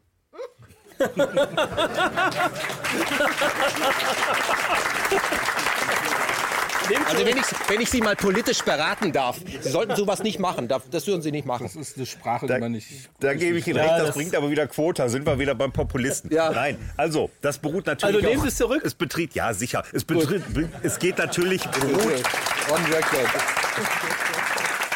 Herr Klein, es beruht ich habe natürlich es geschafft, ein Stück einen amtierenden AfD-Politiker zu bringen, vor Kameras etwas zurückzunehmen. Das ist ein Rekord. Bitte Sie. Nein, aber ich, Herr Keuter, ich möchte bei Ihnen trotzdem bleiben. Das, was Sie hier sagen, ich, ich verstehe, Sie, Sie repräsentieren den kleinen Mann. Das muss auch ein Politiker auf dem Weg nach oben. Aber warum wird Ihre Partei von einer ehemaligen Goldman Sachs-Mitarbeiterin geführt? Pause. Alice Weidel ist, äh, ist, klug, das muss man, aber warum? Die sagt, ja. wir müssen dringend wieder ins operative Geschäft. Das ist nicht die Sprache des Arbeiters. Ich, ja, das wird immer gesagt. Es hieß ja ursprünglich, wir sind die Professorenpartei. Dann hieß es die Partei des kleinen Mannes. Ich sag mal, wir sind die Partei, die versucht, eine ehrliche Politik ideologiefrei für Deutschland zu machen. Da gehört der Professor wie der Arbeiter grundsätzlich äh, mit dazu. Ich selbst war Vorstand Aufsichtsrat äh, von einer Beteiligungsgesellschaft in meinem Leben. Ich habe andere Unternehmen geführt, war in der New Economy tätig, ursprünglich eine Banklehre ich habe in meinem Leben schon sehr, sehr viel gemacht. Sie auch eine Pleite hingelegt? Durchaus auch, ja natürlich. Wenn Sie plötzlich einen Wasserschaden in einer Firma haben von 60.000 Euro und eine Versicherung zahlt nicht so schnell, dann kann das passieren. Das gehört dazu. Oder wenn große Auftragnehmer abspringen, ähm, das gehört dazu. Viel aufgebaut, ähm, gehört zum Leben einfach dazu. Herr Keuter, ich breche das, ich brech das mal, nein, ich breche das dass runter. Ich, dass ich was Sie kleinen, sagen wollen, nein, gar nicht. Was Sie sagen wollen, breche ich mal runter. Ich glaube, Sie, ich habe auch Vorträge, ich habe mich ja da vorbereitet. Ich ge- gehöre zu den Typen, die sich vorbereiten. Also sagt man mir nach. Deswegen kommen auch manche nicht. Ja? Nein. Wir haben, wir haben damals versucht, Frau Petri einzuladen. Die hat damals abgelehnt. Äh, Begründung, äh, fürchten Fragen zu Russland. Das ist jetzt mal nur so ein Zitat. Ja, jetzt ist sie nicht bei der AfD, vielleicht kommt sie jetzt. Egal. Soll ich mal fragen, ob sie kommen möchte? Warum nicht? Ja. aber ihr Telefon bleibt aus. Gut. Nein, was ich sagen möchte ist, ähm, ähm, Sie sagen ja, ich, Sie haben ja mal auch den, den Leistungsträger definiert, der Leistungsträger, ja, den Sie anders bewertet werden wollen, sehen wollen als jemand, der eben nicht der Leistungsträger ist. Da sehen Sie, das, es wird viele Leute geben, die das ähnlich sehen, sagen, ja, jemand, der mehr tut, soll auch mehr bekommen. Da diskutiert man wieder, was ist Ja, ein okay. Leistungsträger, Aber wer die, und gehört die dazu? sagen, dass Leute, die nach Deutschland kommen, dass es ja viele Trittbrettfahrer gibt, die wollen gar keine Leistungsträger sein, die wollen nur surfen. Ich sage, das sind, es wird die geben, das sind die 5% Arschloch. Dazu brauchen wir keine Flüchtlinge, haben wir schon allein so in Deutschland. Ja. Ja. Ja, so. Und die Frage ist, wie wir das jetzt, wie wir das jetzt überwinden und um da mal Sie reinzubringen, äh, Herr Lenz. Ich glaube, wir haben die Menschen ja auch dahin konditioniert. Ich will gar nicht, dass du irgendwas leistest. Du kriegst Almosen. Das bedeutet, Leute ja auch in der Ecke zu halten. wie haben- schaffen wir das, ohne den Sozialstaat noch mehr aufzugeben, Leute anzuspornen? Zeig mal, was du drauf hast, denn ich weiß, dass du was drauf hast. Und ich kenne auch keine Ausländerkinder in großen Klassen mit 36. Ich kenne nur Kinder. Und das ist eine ganz fiese Nummer, die da läuft, dass man immer sagt, die, die Kinder, also Kinder, die sind frisch auf, die Kinder können sich nicht integrieren. Was ist das für eine Gesellschaft, in der man auf die Kinder zeigt, dass die sich nicht integrieren können? Das ist vollkommen absurd. Die sind nicht das Problem, aber sie zeigen das Problem. Sie zeigen nämlich, dass wir Stadtteile kippen, wo Ghettobildung stattfinden, ähm, wo sich bestimmte Ethnien zusammenfinden. Wie überwinden wir das, Herr Keuter? Wir wollen über Lösungen. Wie überwinden Da wir das? brauchen wir Lösungen. Ja, dass wir erstmal Menschen zurückschicken, die hier keinen Anspruch auf Asyl, Asyl haben, dass wir ein ja, da gibt's jetzt vielleicht ein Bu, aber ich sage ganz ehrlich, ich vertrete deutsche Interessen und wir sind nicht unbegrenzt aufnahmefähig. Also Sie wollen diejenigen, die hierher kommen, um nur einen besseren Job zu haben, die wollen Sie erstmal zurückstellen und die, die, die nicht zurück können, weil es zu gefährlich ist, die wollen Sie da behalten. Nein, ich komme nochmal darauf zurück, was ich anfänglich gesagt habe. Ich habe ganz klar gesagt, wenn jemand um Leib und Leben fürchtet, der Schutz braucht, der soll den bei uns haben, der kann bei mir ins Gästezimmer einziehen. Aber wenn jemand zu uns kommt, der sagt, er sucht hier einfach nur ein besseres Leben und noch viel schlimmer, er nutzt unseren Sozialstaat oder nutzt ihn schlimmstenfalls noch aus, durch dann Flüchtlinge. haben wir ein Problem, wo ich sage, bitte geht zurück. Wir haben Millionen Menschen in diesem Land, ähm, die Asyl beantragt haben, die abgelehnt sind, die Duldungen haben. Und dann frage ich, warum wird nicht abgeschoben? Wir haben im Jahr 2016, erstes Halbjahr 2017, in anderthalb Jahren 38.000 Personen, die hier nicht Asyl, nicht bleibeberechtigt waren, abgeschoben. Für die anderen 75 Prozent Ablehnungsquote. Ähm, zahlen wir. Deutschland zahlt, zahlt, zahlt. Dann Herr Keuter, ich, möchte- Herr mich, Keuter, ich möchte auch mal, ich möchte auch mal deutsche Interessen vertreten. Ähm, ich würde mit Ihnen sogar gemeinsam, wie ich wie soll ich es formulieren? Also Sie, Sie, Sie sind dafür, Jetzt Leute, die hier nicht berechtigt sind, abzuschieben. Wann gelingt es uns gemeinsam, sehen Sie, ich baue schon eine Brücke, wann geht es uns gemeinsam, die, äh, die NATO aus den Ländern abzuschieben, die dort nichts zu suchen haben? Bin ich sofort bei Ihnen. Sollte man eine Lösung finden. Wir haben dort die, Ich sag mal, diese Kriegstreiberei, und es gibt ja nun, ich kenne das noch, damals, als der Golfkrieg war, da war ich noch Schüler, ist man sich ein bisschen auch von Lehrern instrumentalisiert. Wir haben demonstriert gegen den Golfkrieg. Deutsche Waffen, deutsches Geld, Morden mit in aller Welt. Da ist tatsächlich irgendwo was dran. Und das löst natürlich Flüchtlingsströme aus. Und hier, Irgendwo so ein bisschen, ja. bitte? Also unsere Waffen sind überall. Ja, natürlich. Ja. Wir haben Warum ist das natürlich? Unser Sozialstaat. Wir sind eine Exportnation. Ja. Ähm, wir haben Unternehmen wie Rheinmetall, die sind in bestimmten militärischen Sparten Stark. ähm, stark, führend. Ja, Ähm, führend. Die, ex die exportieren. Da frage ich die Bundesregierung, warum lässt sie zu, dass in Krisengebiete exportiert Ja. wird? Wieso werden Panzer äh, in die Türkei exportiert? Gut, das ist ein NATO-Partner. Das macht die Sache natürlich so uncharmant, dass man das am besten unter den Teppich kehrt. das heißt, wenn Sie was zu sagen hätten, würden Sie das unterbinden. Ja, ganz klar. Dann schaden. Das ist. Aber, aber Herr Keuter, Herr Keuter, jetzt haben Sie gerade äh, sehr viele Wähler verloren im Maschinenbau, der kleine Mann. Wieso habe ich Wähler im Maschinenbau verloren? Weil die keine Waffen mehr bauen können. Ach mein Gott, das sind jetzt auch nicht die riesen ähm, Arbeitgeber. Äh, Das macht es nicht aus und das kann man mit Sicherheit kompensieren. Ich sag mal, da ist mir eine ethische Verantwortung lieber als die Arbeitsplätze, die, wenn es hochqualifizierte sind, auch in anderen Bereichen eingesetzt werden können. Original O-Ton AfD. Also es gibt, es gibt eine Firma, die hat ein System entwickelt, das zukünftige Ereignisse voraussagt und in der Gegenwart schon handeln kann, um diese zukünftigen Ereignisse in gewinnorientierte Situationen zu transportieren. Das kann man in. Minority Report? Nein. Sowas ähnliches, sowas ähnliches wie äh, Personal Ins Insert oder ja. so, gibt es so eine Serie. Die können anhand von, von Daten, die sie reinfüttern in den Rechner, kann der vorher, also kann der die Zukunft vorhersagen, sozusagen, so ein bisschen die Zukunft. Und das hat das Militär, das Pentagon. Und der Axel Springer Verlag hat sich den Typen jetzt auch geholt. Warum nicht? Ja.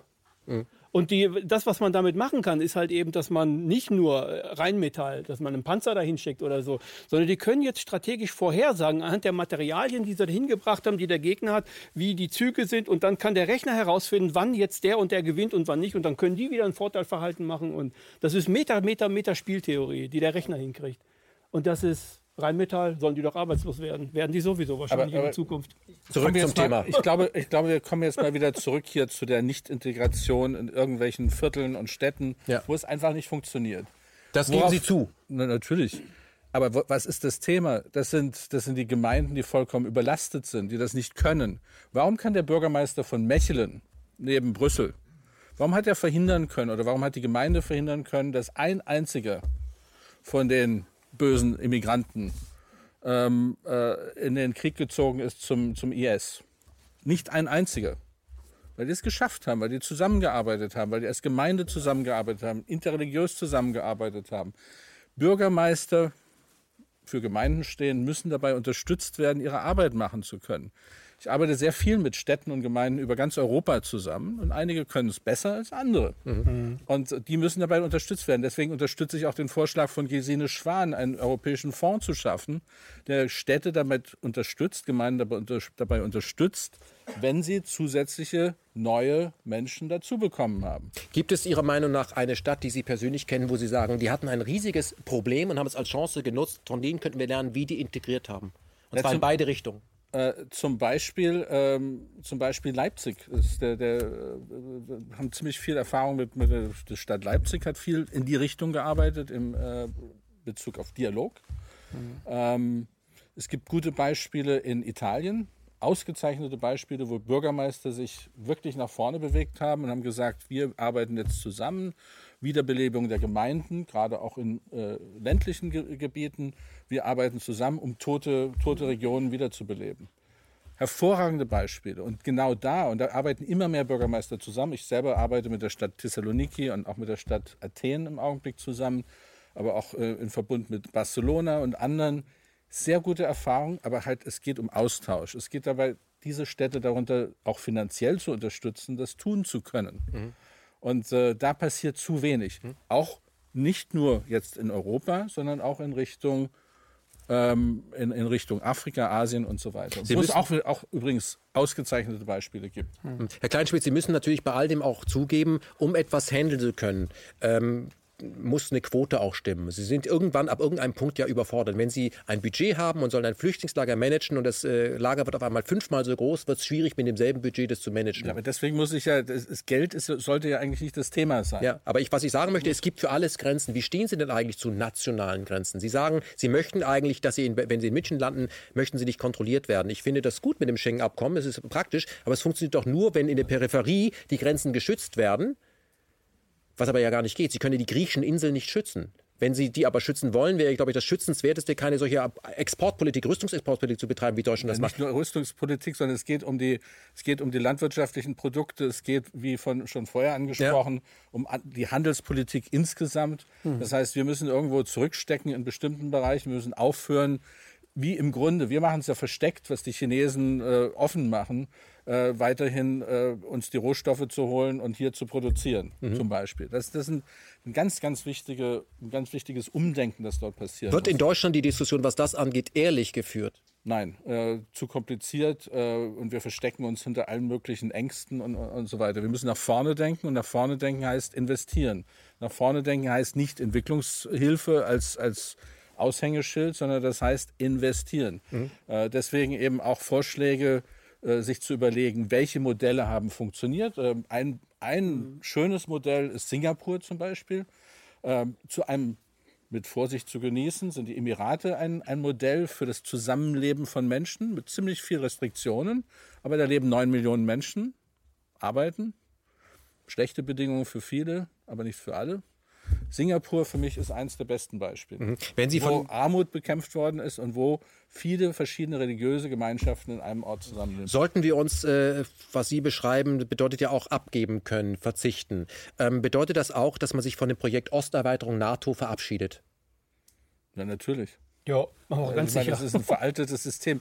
Wir, wir, wir, wir, haben, wir leben in einem 20. Jahrhundert der Kanonenbootpolitik, der, der, der kalten Kriege, die sich in dieser Form äh, weiterentwickelt haben. Wir leben in einer Welt, die ganz anders vernetzt ist und deswegen müssen wir davon wegkommen, natürlich. Mhm.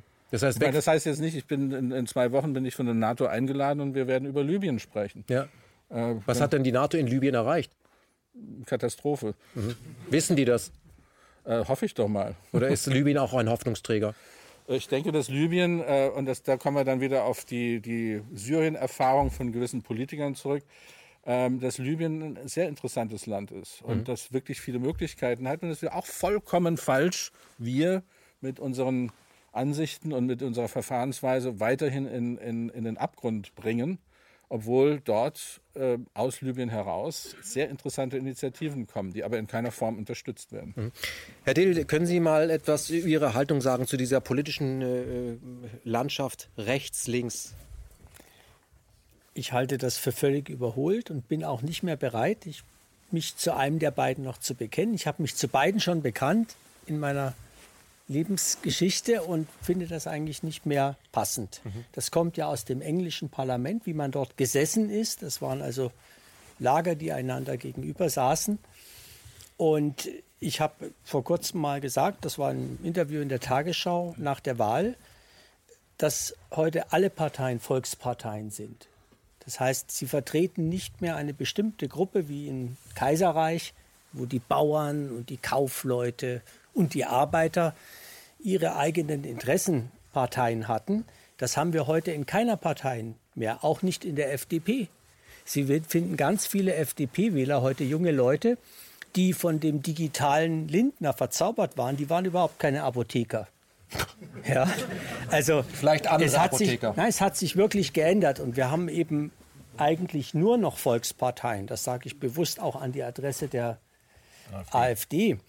Und das bedeutet, dass wir eigentlich, und das war mein Vorschlag, eine Allparteienregierung benötigen. Das heißt eine Regierung, in der der Wille verschiedener Volksparteien so zusammengebracht Prozentual wird, ne? dass man, so wie in der Schweiz und in Skandinavien meist auch, einfach sagt, lass uns das doch im Konsens machen. Und wo soll das die Schwierigkeit daran liegen, das zu machen? Denn ansonsten sehen wir, was passiert. Eine Radikalisierung, eine, äh, Sie würden sagen, pathologische Identitätssuche ne? ja, ja, aus einem. Richtig. Und wir sind natürlich nicht alle Kantianer, weil was Sie beschreiben, Herr Lenz, ist ja der kategorische Imperativ von Kant, wo Sie sagen, so sollte eigentlich jeder Mensch sein und so ist ja eigentlich unsere bürgerliche Demokratie gebaut. Ich, also ich glaube selber, dass der kategorische Imperativ von Kant überholt ist. Ich Gut, glaube, aber unsere bürgerliche aber, Demokratie ist darauf aufgebaut, auf diesem Menschenbild. Ja. Und äh, das wäre dann so etwas, wo man sagen könnte, Leitkultur, deutsche Leitkultur. Und es ist ja nicht schlecht, darauf zu reagieren, aber das Ergebnis wäre eine Allparteienregierung. Mhm. Gibt es Parteien denn noch eigentlich? Sind Parteien noch irgendwie, also wenn ich die Augen zumache und äh, ich höre Politikern zu, das sind nur noch Politiker und Einzelpersonen. Die ich sich irgendwie in, in, ja, das, ja, ich mhm. AGs, die irgendwie sich in losen Gefügen zusammenfinden. Mhm. Und eigentlich alle drauf losschwätzen, wie sie es so denken. Mhm. Da kann ich Ihnen nicht widersprechen, Herr Kleinschmidt. Aber ähm, obwohl Pauschalurteile natürlich immer falsch sind. Aber Lassen Sie uns genau hier mal zum, äh, zu einem ganz wichtigen Punkt kommen. Äh, wenn man sich Menschen, also Menschen wählen in unserem System eine Partei, die dann mehr oder weniger, eher weniger etwas zu sagen hat. Das sind alles Kompromisse. Das ist so ähnlich wie ich will nach Venedig und der andere will nach Ostfriesland und dann sagen, gut, dann fahren wir alle. Nicht das schönste Flüchtlingslager der Welt. Mag sein. Dann ja, fahren wir alle nach England. Da wollte keiner hin. Ähm, nee, das geht ja auch nicht so. Ähm, es wird ja auch in der Familie nicht immer gemacht, was Papi sagt oder so, oder so ein Mischmasch, sondern es wird, man kann das unter einen Hut bringen und dass jeder mal dran kommt. Ja. Ähm, das bedeutet ja letztendlich eher direkte Demokratie, was Sie beschreiben. Das gibt es auch schon sehr erfolgreich in der Schweiz und in Skandinavien gibt es solche Modelle, wo man mehr machen kann. Um diese, diese gesellschaftlicher Frust, der ja in Deutschland im Moment ganz groß ist, um das zu überwinden, ist es nicht langsam Zeit, sagen wir haben jetzt so lange repräsentative Demokratie gehabt, die haben uns jetzt vorgemacht, wie das geht, diesenmäßig, jetzt habe ich es gelernt nach 70 Jahren, sollten wir nicht anfangen, mehr sagen, ich will das jetzt auch mal machen. Weil wir können doch jetzt die politischen Stützräder mal abmontieren und sagen, ich kann schon fahren. Wollen wir damit mal anfangen? Ich denke schon, dass das nötig ist. Und wie machen wir das? Ja, indem wir tatsächlich diese modernen elektronischen Mittel, die wir haben, nützen und das, was in der Schweiz ja schon geschieht, über zentrale Fragen, sagen wir mal Afghanistan-Einsatz oder Syrien-Boykott oder Einführung einer Rentenversicherung, in die alle einzahlen, Ja. was ja nicht in den Koalitionsvertrag gekommen ist. Ja? Und ich habe Gespräche geführt und in allen Parteien sagen sie aber, sie wollen das. In jeder Partei sagen sie, sie wollen das. Es ist aber nirgendwo da. Nirgendwo beschlossen. Also, Herr- wenn das jetzt eine Volksabstimmung Aber Herr wäre, können Sie mir das erklären, wenn Ja. alle das wollen, wieso ist es dann nirgends da? da sind wir wieder in dem Medienwiderspruch. Wir haben also sozusagen sind wir wieder bei, bei Ihrem Lieblingsthema, bei den Medien. Wir haben eben ein Framing, in dem sozusagen eben jeden Tag erzählt wird, der islamische Terrorist steht an der Ecke, dann will der böse Putin, will Europa überfallen. Ne? Und durch solche Berichte oder wir werden alle arbeitslos, wenn wir die Löhne erhöhen. Und diese Berichterstattung wirkt eben insofern, dass viele glauben, sie können es nicht ändern, aber in Wirklichkeit können sie es ändern. Und ich glaube, dass man sicher jetzt in dieser Legislaturperiode das machen kann. Das setzt aber voraus, dass eben die Fraktionen, die verschiedenen, das auch mit unterstützen, auch alle Oppositionsfraktionen. Also ein, ein, ein gemeinsamer Wille bei allen, die die Verantwortung haben, weil sie im Bundestag sitzen, zu sagen, es geht um das gesamte Land und nicht genau, nur meinen die auch keine. Angst haben, sagen, was ist, wenn die AfD eine Flüchtlingsabstimmung macht? Weil das wird mir immer entgegengehalten, wenn ich das mit dem Allparteien sage, ja, meinen Sie damit auch die AfD? Dann sage ich natürlich. Und wenn die AfD eben auf den Gedanken käme, und das ist leider zu befürchten, dass sie also sagt, wir wollen jetzt über eine Obergrenze abstimmen. Ich müsste Ihnen erklären, dass es keine Außengrenze gibt von Europa. Das kann ich Ihnen auf der Landkarte zeigen. Europa hat keine Außengrenze. Da ist ein Meer, das ist das Mittelmeer. Das hat keine Grenze und wird nie eine haben. Aber sie wollen eine Obergrenze. Aber auch sowas ist eben möglich. Und in der Schweiz, das ist das Interessante, sind diese Abstimmungen ja gelaufen. Und das Lustigste will ich nur zu dem Beispiel nennen, das ist die Ausschaffungsinitiative. Da wurde eben beschlossen, dass kriminelle Ausländer abgeschoben werden können. So. Und dann sind sie reingegangen, nachdem wir Abstimmung gewonnen haben, und wollten mit dem Abschieben anfangen und haben sich die ersten 100 Fälle geholt. Das Dumme war, die hatten alle einen Schweizer Pass. Das heißt, die 100 Ausländer, die kriminell waren, waren alle Schweizer. Banker? Pech gehabt.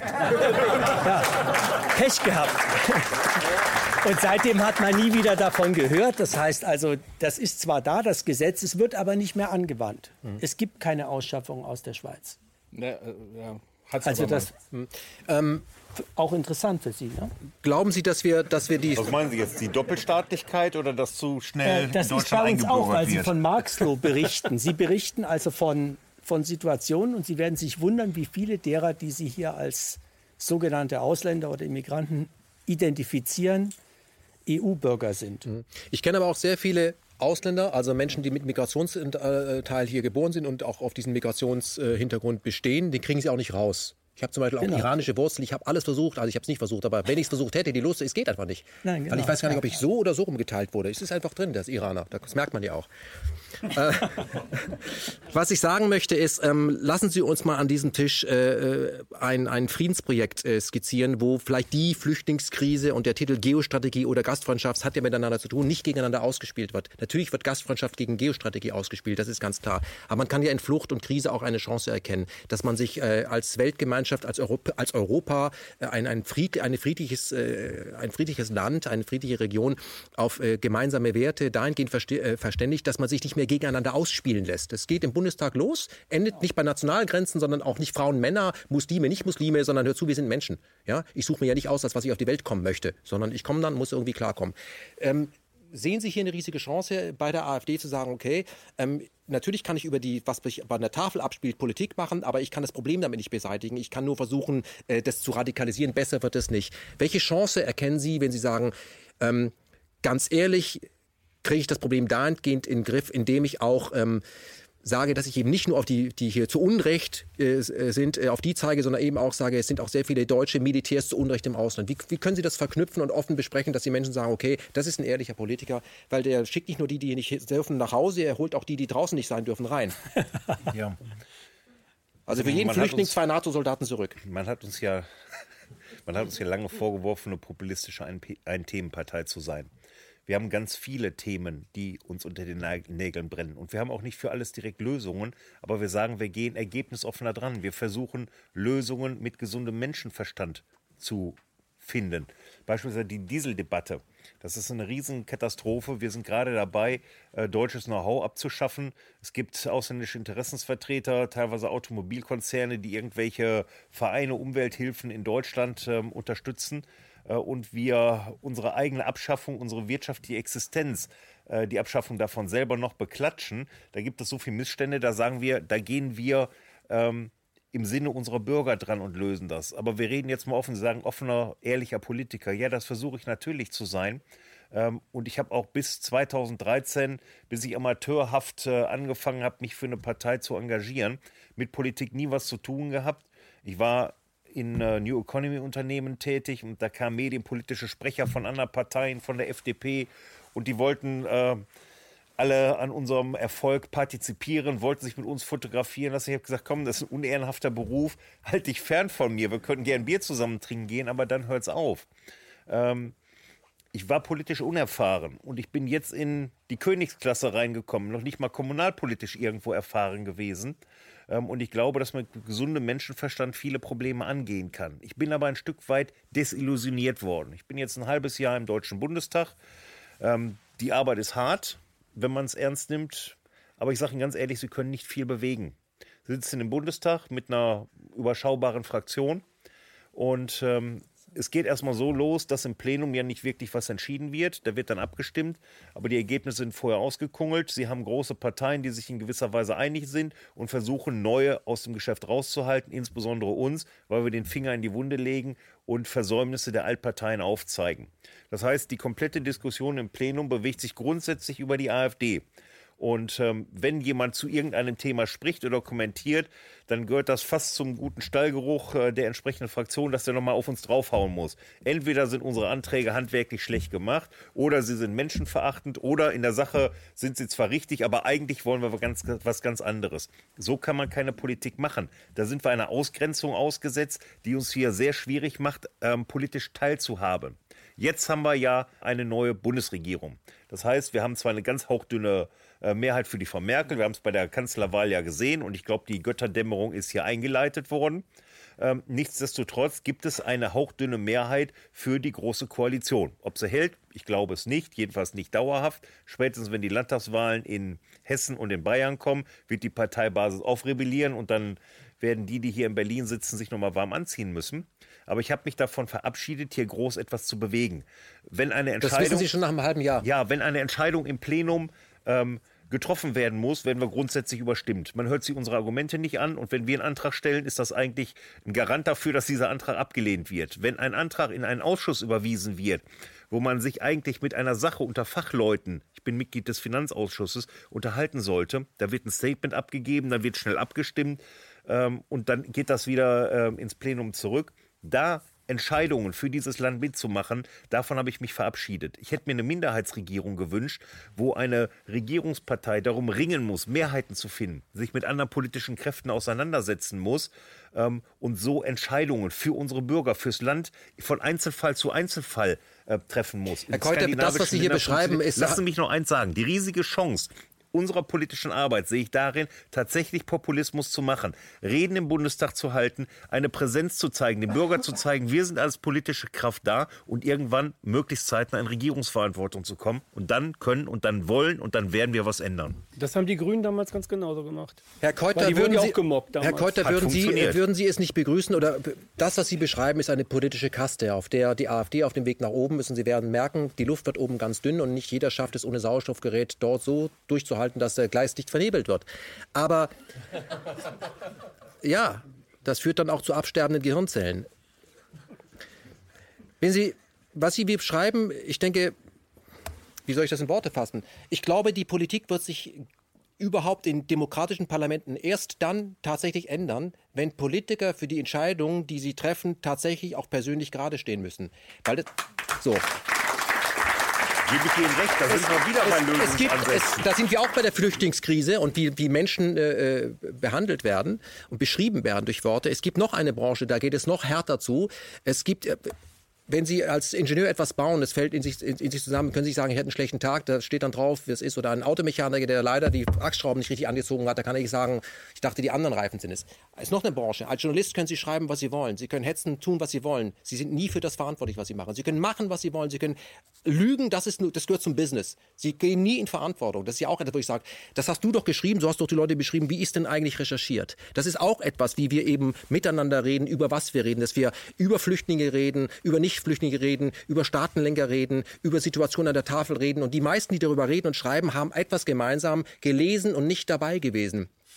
Ja. Es ist kaum jemand dabei gewesen. Wer, wer ist denn wirklich als Reporter mal vor Ort gewesen? Deswegen begrüße ich das, wenn äh, jeder Politiker, der irgendwas zu Syrien absondern möchte, sagt, ich war da. Eigentlich muss man sagen, warst du da, dann sei er leise. Ja. Redeverbot, wenn du, nicht, wenn du nicht da warst. Aber nochmal zur Lösung zu kommen. Wie, äh, wie, wie wichtig oder wie elementar ist für Sie, für das Problem, was wir haben, auch unser wirtschaftliches System? Sind Sie ein Freund des Neoliberalismus oder hat das dann mit dem, worüber wir hier am ganze sprechen, gar nichts zu tun? Es hängt alles miteinander zusammen. Das ist ja dieses Riesenproblem. Und ich halte unsere Entwicklungspolitik, die Ausrichtung unserer wirtschaftlichen Zusammenarbeit als hochgradig verlogen. Wir haben eine postkoloniale Ansichtsweise, dass wir Almosen verteilen, aber nichtsdestotrotz setzen wir in diesen Ländern, auch vielen Ländern, wo Fluchtursachen bestehen, unsere eigenen knallharten wirtschaftlichen Interessen durch. Nicht ganz so offensichtlich, wie die Chinesen das machen. Ich sagte anfänglich, Infrastruktur schaffen, Bodenschätze sichern, ausbeuten. Ähm, Würden Sie sagen, wenn wir das lassen würden, dann bräuchten wir auch keine Almosen mehr verteilen? Nein, aber ein ganzes Stück weniger. Dieses Hilfe zur Selbsthilfe oder idealerweise noch, sich nicht einzumischen und den, die Länder eigenverantwortlich handeln zu lassen, sie nicht auszubeuten, ähm, das gehört mit dazu. Das haben die Amerikaner ja äh, mit Russland gemacht, ähm, dass man sich die Bodenschätze bedient hatte und hier Verträge zugrunde gelegt hatten, die dritte Weltländern entsprachen und plötzlich kam ein starker Russe und hat gesagt, ich kündige diese Verträge. Von da an war dann der Russe plötzlich wieder der Böse, ja. Und da kam dann dieser neue kalte Krieg auf. Und ich sag mal, man sollte alle Partner auf dieser Welt partnerschaftlich behandeln. Natürlich haben wir Deutschen Interessen. Natürlich haben wir Europäer Interessen. Wir müssen diese Interessen auch vertreten. Aber es gibt irgendwo ethische Regeln, ethische Grenzen, ähm, dass ich niemand unterjoche, niemanden versklave, äh, kein in dauerhafte Abhängigkeiten bringe und ihm seiner wirtschaftlichen eigenen Grundlagen Das, was Sie beschreiben, passt aber überhaupt nicht zu Shareholder Value. Das muss man halt dazu sagen. Ähm, Stehen wir zwangsläufig für Shareholder Value? Ich möchte zum Schluss dieser Sendung, weil wir sind schon über zwei Stunden alt und wir reden sehr intensiv über Lösungen, das habe ich ja auch versprochen, auch wenn wir zu keinem Endergebnis kommen, aber wir reden miteinander. Das ist ja wenigstens mal ähm, äh, ein Anfang. Ähm, über nochmal über ähm, Essen und die Essener Tafel äh, sprechen. Ähm, wenn wir darüber sprechen, wer gegen wen und Verdrängungswettbewerb, spre sprechen wir nicht über das eigentliche Problem. Wie können wir anfangen, diesen Köder äh, als Köder zu erkennen und wie können wir anfangen, solidarisch zu werden. Und zwar, bevor wir im Ausland von Solidarität reden, dass wir im Inland erstmal solidarisch werden. Wir sind ja im Inland auch nicht solidarisch. Auch gegenüber den Ossis sind wir nicht solidarisch. Sind wir nicht. Herr, Herr, Herr Lenz, wie schaffen wir das? Dass wir diesen Köder als Köder erkennen? Oder ist es ein Reflex, von dem man genau weiß, wenn man den reinschmeißt, jemand weiß danach? Naja, das ist ein Reflexbeißer. Also die Lösung wäre eigentlich die, die, die gerechte Verteilung von den Werten, also von Kapital. Ne, also die, die Essener Tafel lebt ja von den Abfallprodukten, also von den Müllbergen der Kapitalisten. Äh, Die leben, leben davon, äh, wenn sie zum Beispiel als armer Mensch, als ganz armer Mensch, der Hunger hat, äh, über einen Zaun von Aldi klettern würden und da den, den Container aufbrechen würden, wo ja dieses Essen drin ist, dann werden sie bestraft. Und wenn Sie in die Essener Tafel rein wollen, kriegen Sie, müssen Sie zum Amt und sich eine Bescheinigung holen, dass Sie überhaupt diese Abfälle essen dürfen. Also das muss grundsätzlich aufhören. Es muss ein, ein Mindest, also ein, ein, ein was weiß ich, Mindestlohn, Mindestsatz, Hartz IV muss man das nicht nennen. Braucht man meinetwegen auch nicht bedingungsloses Grundeinkommen nennen. Aber äh, es kann nicht angehen, dass in einem reichen Land wie Deutschland auch nur irgendjemand hungert. Das Wenn- geht gar nicht. Wenn wir. Das ist natürlich eine Utopie aus, aus Sicht des Neoliberalismus, was ich jetzt hier sage, weil die werden das niemals zulassen. Freiwillig nicht zulassen. Weil das ist ja deren Spiel. Deren Spiel ist mhm. ja diese Staubsaugermethode und alles raussaugen. Mhm. Und jetzt von den Ärmsten der Armen und, und, und. Ne? Um äh, friedlichere Verhältnisse in Deutschland zu bekommen, bleiben wir mal bei Deutschland, den deutschen Interessen. Glauben Sie, dass es endlich Obergrenzen geben muss für Rüstungsexport und Obergrenzen geben muss, nicht nur für Asyl und also Flucht, sondern auch für Spitzenverdiener? Für Multimilliardäre Obergrenzen muss es das geben? Eine Nullgrenze muss es geben, was Rüstungs, Rüstungsgüter angeht. Also das, das, ich bin Antimilitarist, kein Pazifist. Das habe ich von Rainer Rupp gelernt. Also Sie würden sich verteidigen? Ja, klar, ich kann mich auch verteidigen. Also, aber ich bin nicht dafür, dass wirtschaftliche Interessen mit Militär umgesetzt werden. Überhaupt nicht. Also das, das muss aufhören. Mhm. Angenommen, ich würde Sie jetzt in Deutschland in ein äh, Haus äh, einbringen, wo viele Flüchtlinge äh, verwaltet werden. Was würden Sie mit denen machen? Also ich würde hier die Methode, die er gesagt hat, das würde ich anwenden, weil ich glaube, dass die Methode äh, wirklich äh, sehr, sehr gut ist. Also Individualität. Die Individualität und nicht dieses, dieses ähm, diese ganzen Kolonialgedanken, die sind so subtil in uns drin, dass wir es ja gar nicht mehr merken, selbst in den großen Organisationen und wie wir dann das Ganze machen mit den Flüchtlingen hier. Und wenn wir die Individualisierungsprozesse, das ist ja ressourcenoptimiertes Training, was wir im Knast mit Knackis ja auch machen. Das ist nichts anderes. Das, das hört sich komisch an. Es ist ganz irre, dass, dass Knastpsychologen drauf kommen müssen, wie man Menschen eigentlich zu ihren Ressourcen bringt. Ja, weil, weil wir dort mit, mit extremst gewaltauffälligen, die wir nicht mehr rauslassen dürfen, was macht man mit denen? Ja, die müssen wir zu mittelschichtsorientierten Wachstum, so nennen das Soziologen, mhm. mittelschichtsorientierten Wachstum bringen. Also Ressourcenoptimierung. Und das ist die Lösung für fast alle Probleme, die die Menschen haben. Nur darüber sitzt die Knute des Kapitals. Die will natürlich das Ganze nicht, dass die Menschen plötzlich merken, dass sie selber Beine haben, dass sie ein Rückgrat haben, dass sie Gedanken haben, dass sie sogar ein Gehirn haben. Mhm. Das wollen die nicht. Mhm. Herr Kleinschmidt, von welchen Herr Kleinschmidt, Sie sind äh, seit äh, über 25 Jahren äh, in diesem Flüchtlingsbusiness. Von was mussten Sie sich, von welchen Idealen oder welchen Flausen mussten Sie sich in all, der, in all den Jahren trennen und würden heute sagen, Gott sei Dank? Ich glaube, für mich der wichtige Schritt war zu dem Zeitpunkt, als ich, äh, oder der Moment, wo ich entdeckt habe, dass dieses Konzept des Almosenverteilens wirklich ein, ein Trostpflaster ist und äh, dass die wirklichen Kapazitäten wo ganz anders liegen. Ähm, als ich entdeckt habe, dass es äh, wirklich darum geht, ähm, diese Ressourcen miteinander zu vernetzen. Vernetzung im 21. Jahrhundert ist im Grunde das, was uns retten kann, gemeinschaftlich retten kann als Weltbevölkerung, als globale Bevölkerung. Vernetzung von Ressourcen, das heißt Geld, das heißt Know-how, das heißt Best Practice, Worst Practice, austeilen, verteilen. Uber macht jede Sekunde acht Transaktionen. Das sind kleine Einheiten, die sich irgendwie zusammenfinden kann man jetzt auch diskutieren, aber nicht große Strukturen, nicht große Hierarchien, wie wir das auch gerade durch die Vereinten Nationen und die großen Hilfsorganisationen kennen, sondern Vernetzung von Kapazitäten. Bürgermeister zu Bürgermeister, Bürger zu Bürger. Also nicht Globalisierung, sondern die Lokalisierung global. Lokalisierung, Vernetzung. Und hier, äh, und da geht es jetzt aber auch darum, für bestimmte Konzepte sich endlich zu investieren. Also äh, nochmal, dass das Schaffen von neuen Lebensräumen, von das Begleiten von Menschen, die einfach dort nicht mehr leben können, wo sie im Augenblick leben. Bangladesch als ein Beispiel. Wir reden über die eine Million Rohingya-Flüchtlinge oder so, die jetzt äh, geflohen sind, die werden nie wieder zurückgehen können.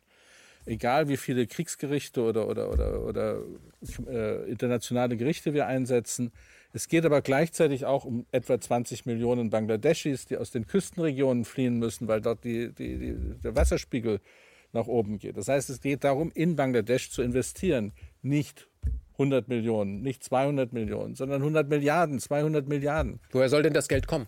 Das, das Geld, das sind Trillionen, äh, äh, Billionen, die, die in dieser Welt im Augenblick nicht wissen, wo sie hin sollen. Mhm. Also im Grunde als Investitionsprojekte mit Kontrolle, mit einer, einer Governance, mit einer, einer, einer Form des, des Zusammenlebens, äh, die in auch durch das Strukturen, Sonderentwicklungszonen, können wir das nennen, äh, gefördert werden. Wie ist es, äh, wie wird es möglich, den Eliten, die mit ihrem Kapital auf der Suche nach, äh, dass es jungt, ja, um mit den Worten von Bud Spencer in einem Casino zu sprechen, ähm, wie ist es möglich, diesen Leuten zu sagen, okay, ähm, Frieden ist in Zukunft die beste Rendite? Ähm, ich nenne da immer, ich, ich, da ist immer, ich nehme da immer das Beispiel der, der, der Handys, der Mobilfunktechnologien. Ähm, da sind Leute, pure Kapitalisten, die ihre Handys in die ärmsten Ecken der Welt vertickt haben. Die Handys haben dazu geführt, dass einerseits die Mobiltelefonindustrie sehr reich geworden ist, aber gleichzeitig auch zu einem wahnsinnigen Entwicklungsschub in vielen Ländern geführt hat. Das ist ein, ist ein interessantes Beispiel. Also im, im Grunde geht es ja darum, wie bringe ich die Hälfte, und sie arbeiten ja daran, die Hälfte der Weltbevölkerung in einen ein Teilnehmen an einem globalen Markt, in einem globalen Austausch. Mitspielen dürfen. Mitspielen dürfen. Es sind über drei Milliarden Menschen, die irgendwie in irgendeiner Form nicht den Zugang haben im Augenblick.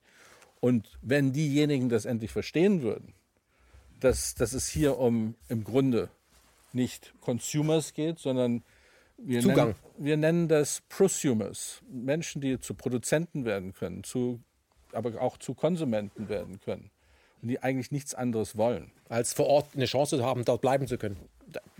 Wo auch immer. Und wir müssen nochmal, wir müssen uns klar machen, nicht alle Menschen können dort leben bleiben, wo sie im Augenblick leben, weil es einfach nicht mehr Lebensmöglichkeiten gibt. Die können sie auch nicht zurückbringen, weil die bleiben da einfach nicht. Es geht nicht. Ja. Es geht nicht. Wenn, wenn, wenn es auf einmal mehr regnet oder we zu wenig regnet, im Horn of Afrika im, äh, im Augenblick sind die Dürrezyklen alle drei bis vier Jahre, anstatt alle zehn bis zwölf Jahre. Was, was soll ich da machen, wenn mir mein Vieh alle drei Jahre eingeht? Ich glaube, wir setzen bei dem Problem viel zu niedrig, bei viel zu kleinen Einheiten an.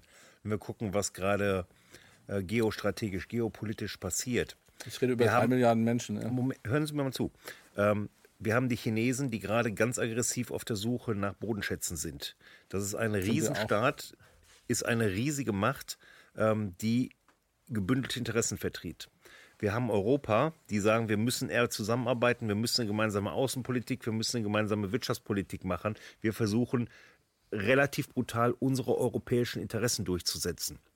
Wir haben auf der anderen Seite einen Amerikaner, der sagt, America first, wir setzen unsere Interessen durch. Und wenn wir mit irgendwelchen Handelsabkommen nicht zufrieden sind oder das Gefühl hat, dass unser Stahl benachteiligt ist, dann kommen wir halt mit äh, Zöllen und generieren gegebenenfalls äh, einen Handels-, einen Wirtschaftskrieg.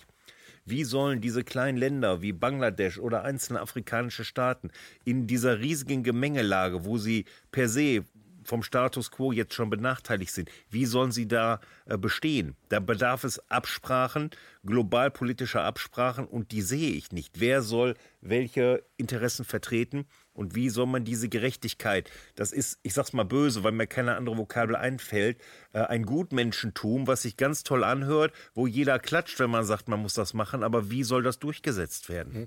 Ich kann auf der anderen Frage, ich glaube, ich gäbe schon eine Möglichkeit, wo man ganz viele Probleme global für die meisten Menschen sofort lösen würde. Man könnte einfach sagen, das private Schöpfen von Geld von privaten Banken wird verboten. Gibt's nicht mehr.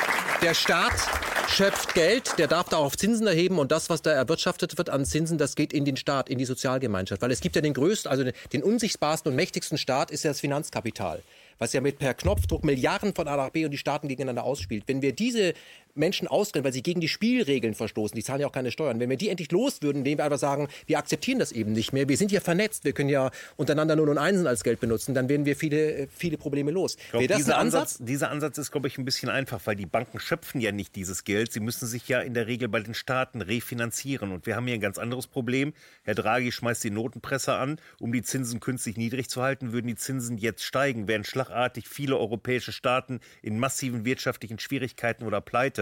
Das heißt, hier werden gerade die Deutschen, die europäischen Sparer beraubt. Wir haben eine künstliche Niedrigzinspolitik, die gegebenenfalls auch noch eine Immobilienblase Richtig, und die Staaten sind pleite, weil der Staat damals private Banken gerettet hat. Na, Moment, das Problem grundsätzlich, wir, ver, wir verquicken gerade was. Das hat sehr viel miteinander zu tun. Ja, schon, aber Die wir sind gerade noch bei der Situa- Geldwirtschaft. Das hat sehr viele, das, so die Situation in Deutschland, in Europa, das Klima in Deutschland, wie es im Moment ist, hat damit zu tun, dass äh, wir keine Ressourcen mehr haben, weil das, was wir an Ressourcen hatten, was wir an Sozialkapital, an Geld aufgebaut haben, wurde durch unsere Regierung, ohne dass wir gefragt wurden, wir schaffen das, war schon die erste, wir schaffen das 2008, da wurden Banken gerettet, das Vertrauen in eine Bankenwirtschaft wurde hergestellt, die zu mir nie Vertrauen hatte, ich hatte dort nie ein Konto. Und wenn wir uns das Geld zurückholen würden, dann hätten wir auch wieder Geld für Solidarität. Jetzt sind Sie aber der Populist. Aber wenn ich da ganz kurz das nochmal zu Ende führe, ähm, es ist tatsächlich so, dass nicht die Banken das Geld schöpfen, sondern die Staaten, die dahinter stehen. Das heißt, der Staat muss das ganze System mittragen. Ja. Und da ist die, äh, die Wurzel des Übels.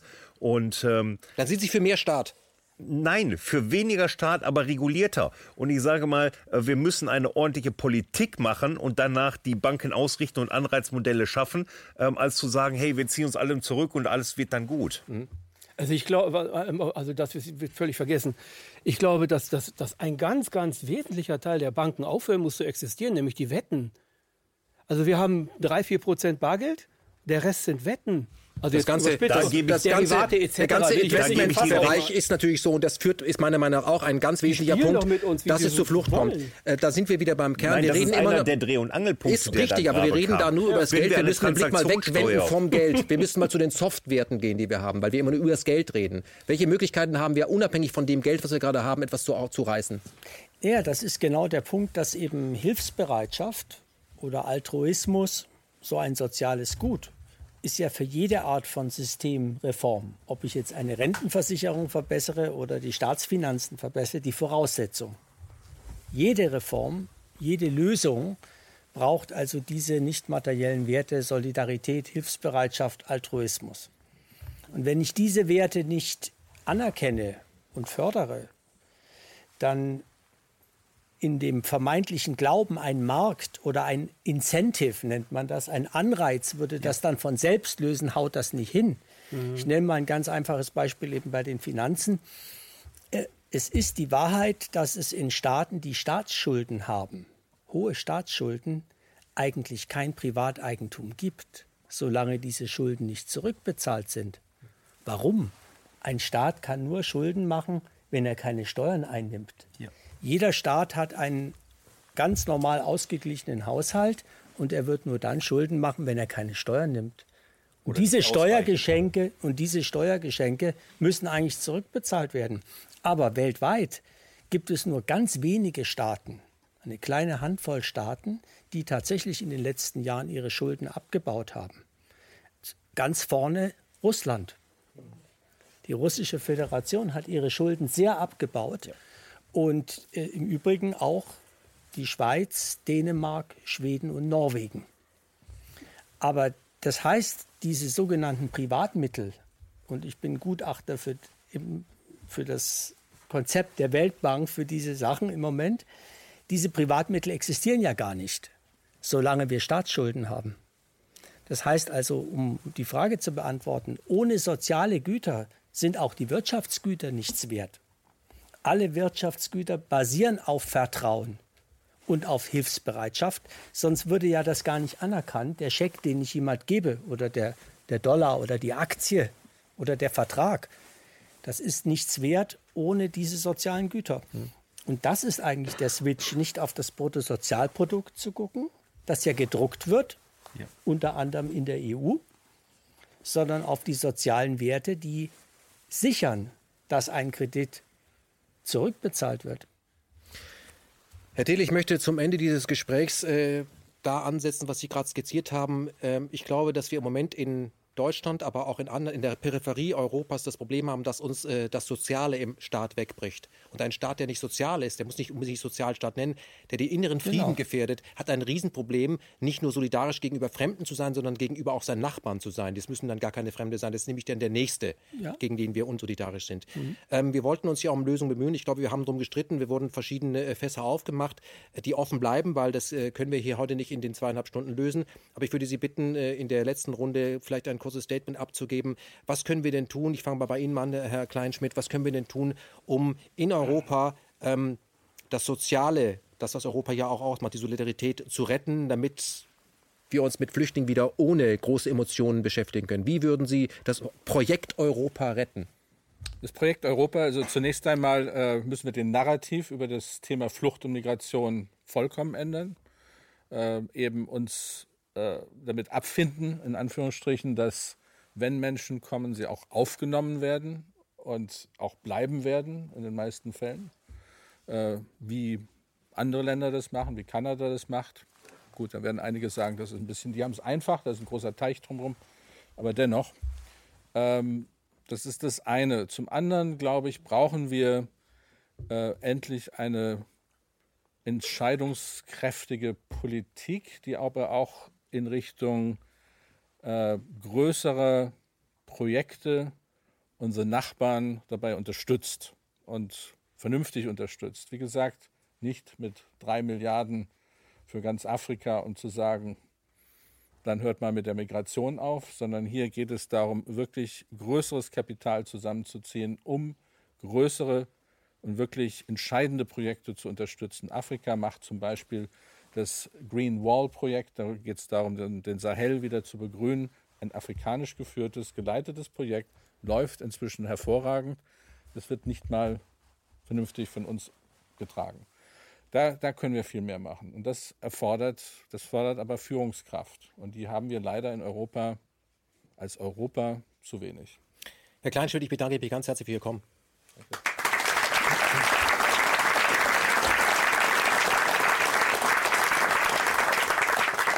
Alexander Dill, ich möchte nochmal auf Ihr Buch hinweisen. Das Interview ist in der Pipeline. Ähm, die Welt neu bewerten. Wie können wir das Projekt Europa wie können wir das Friedensprojekt Europa, das ist ja ein sehr ein Wert, der, den wir erst schätzen lernen, wenn er weg ist. Ja, ähm, wie, wie können wir das retten? Da ist der Herr Lenz irgendwo schon gut aufgestellt, weil letztlich muss ja jeder schauen, was habe ich in mir selbst an Aggressionen, Berührungsängsten, Vorurteilen, zum Beispiel gegen die AfD oder gegen wen auch immer. Und wie kann ich eigentlich in mir selber diese negativen Vorurteile überwinden? Wie kann ich selber offen auf jeden zugehen?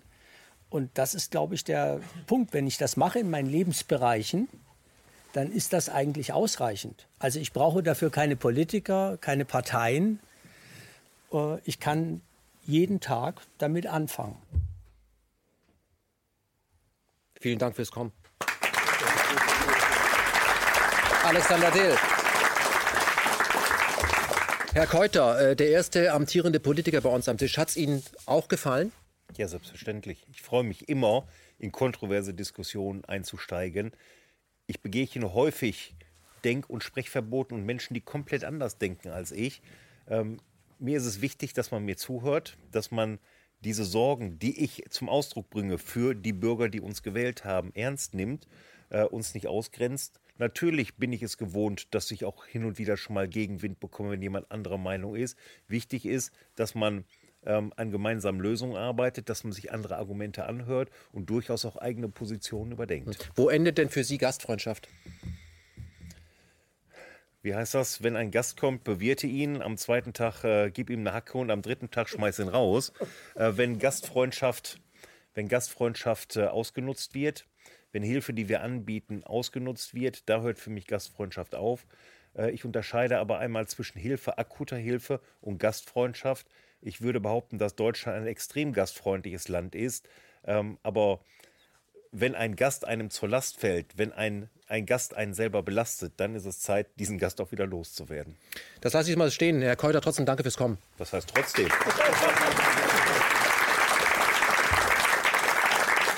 Und das Schlusswort liegt bei Ihnen, Herr Lenz. Ähm, Sie können eine Bilanz der Sendung ziehen. Sind wir in die Nähe dessen gerückt, wo Sie sagen, das ist das Kernproblem?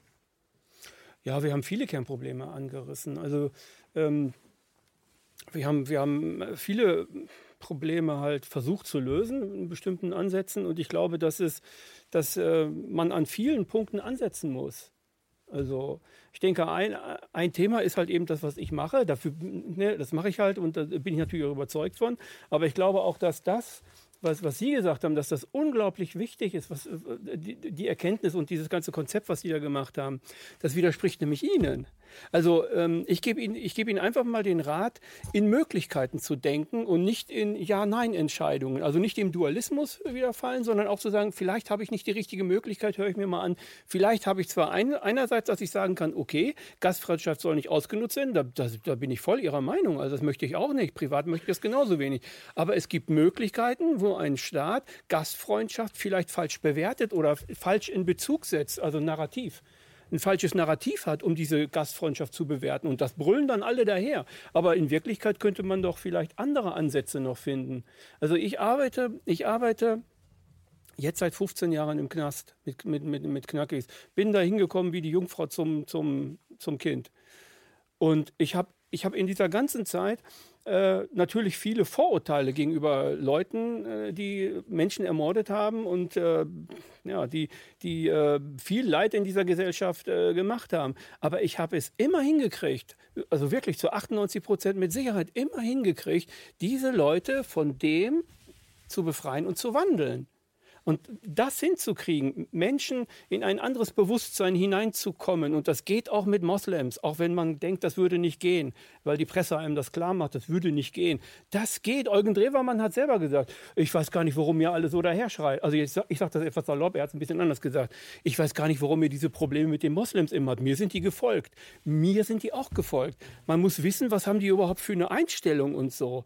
Die folgen nicht irgendeinem, der Bullshit erzählt. Das das tun viele Deutsche. Jetzt machen wir gerade noch ein ganz neues Thema. Das ja, Thema gut. noch Religion auf. Das ist Ihr Schlussstatement. Ich habe gerade wieder ja. so viel, was ich da entgegnen gut, könnte. Dann, das tue ich nicht, weil es Ihr. Schlussstatement ja. ist. Ich darf da kurz zwischenfragen, bevor er zum Schlussstatement ansetzt. Ähm, was nicht heißt, dass wir Sie nicht nochmal einladen. Ich finde das super, dass Sie da waren und dass Sie auch nicht äh, was gesagt haben, wo ich nicht glaube, dass Sie das wirklich glauben, sondern das, was Sie gesagt glauben, das haben Sie gesagt. Das ist gut. Das erlebe ich bei wenigen Politikern, dass sie vor der Kamera sagen, was sie denken. Das finde ich gut. Aber Herr Lenz, und hier nochmal. Wenn wir, wenn wir einen Frieden hinbekommen wollten, dann, dann, dann, bedeutet dieser Frieden immer alle Menschen. Also wir dürfen gar keinen ausgrenzen, nicht einen einzigen. Sonst hat der Frieden keinen Wert. Sonst werden wir noch nicht hinkriegen. Hm, das ist richtig. Herr Lenz, auch bei Ihnen, Rüdiger Lenz, möchte ich ganz herzlich für ähm, Ihr Kommen erscheinen. Auch Sie arbeiten, leiden ja nicht unter Arbeitslosigkeit und Sie sind jetzt nicht hergeflogen aus Thessaloniki, aber Sie haben, glaube ich, den Zug genommen. Ne? Das ist ja praktisch. Sind mit dem Auto gekommen. Nein. Doch. Okay, woher kommt das Benzin? Das kommt äh, von der Tanksäule. aus der Steckdose. Benzin ja, oder Diesel? Das, kommt aus das war die 14. Ausgabe. Das war die 14. Ausgabe von Positionen Politik verstehen. Der Titel Flucht und Krise, Geostrategie oder Gastfreundschaft. Ich glaube, wir haben hier beides bedient und ich möchte zum Schluss vielleicht darauf verweisen, sich mal mit Mark Twain zu beschäftigen. Der hat dazu geraten, zu reisen, weil wer reist, bekommt Probleme mit seinen eigenen Vorurteilen. Dem möchte ich mich anschließen. Mein Name ist Ken Jebsen und meine Zielgruppe bleibt der Mensch.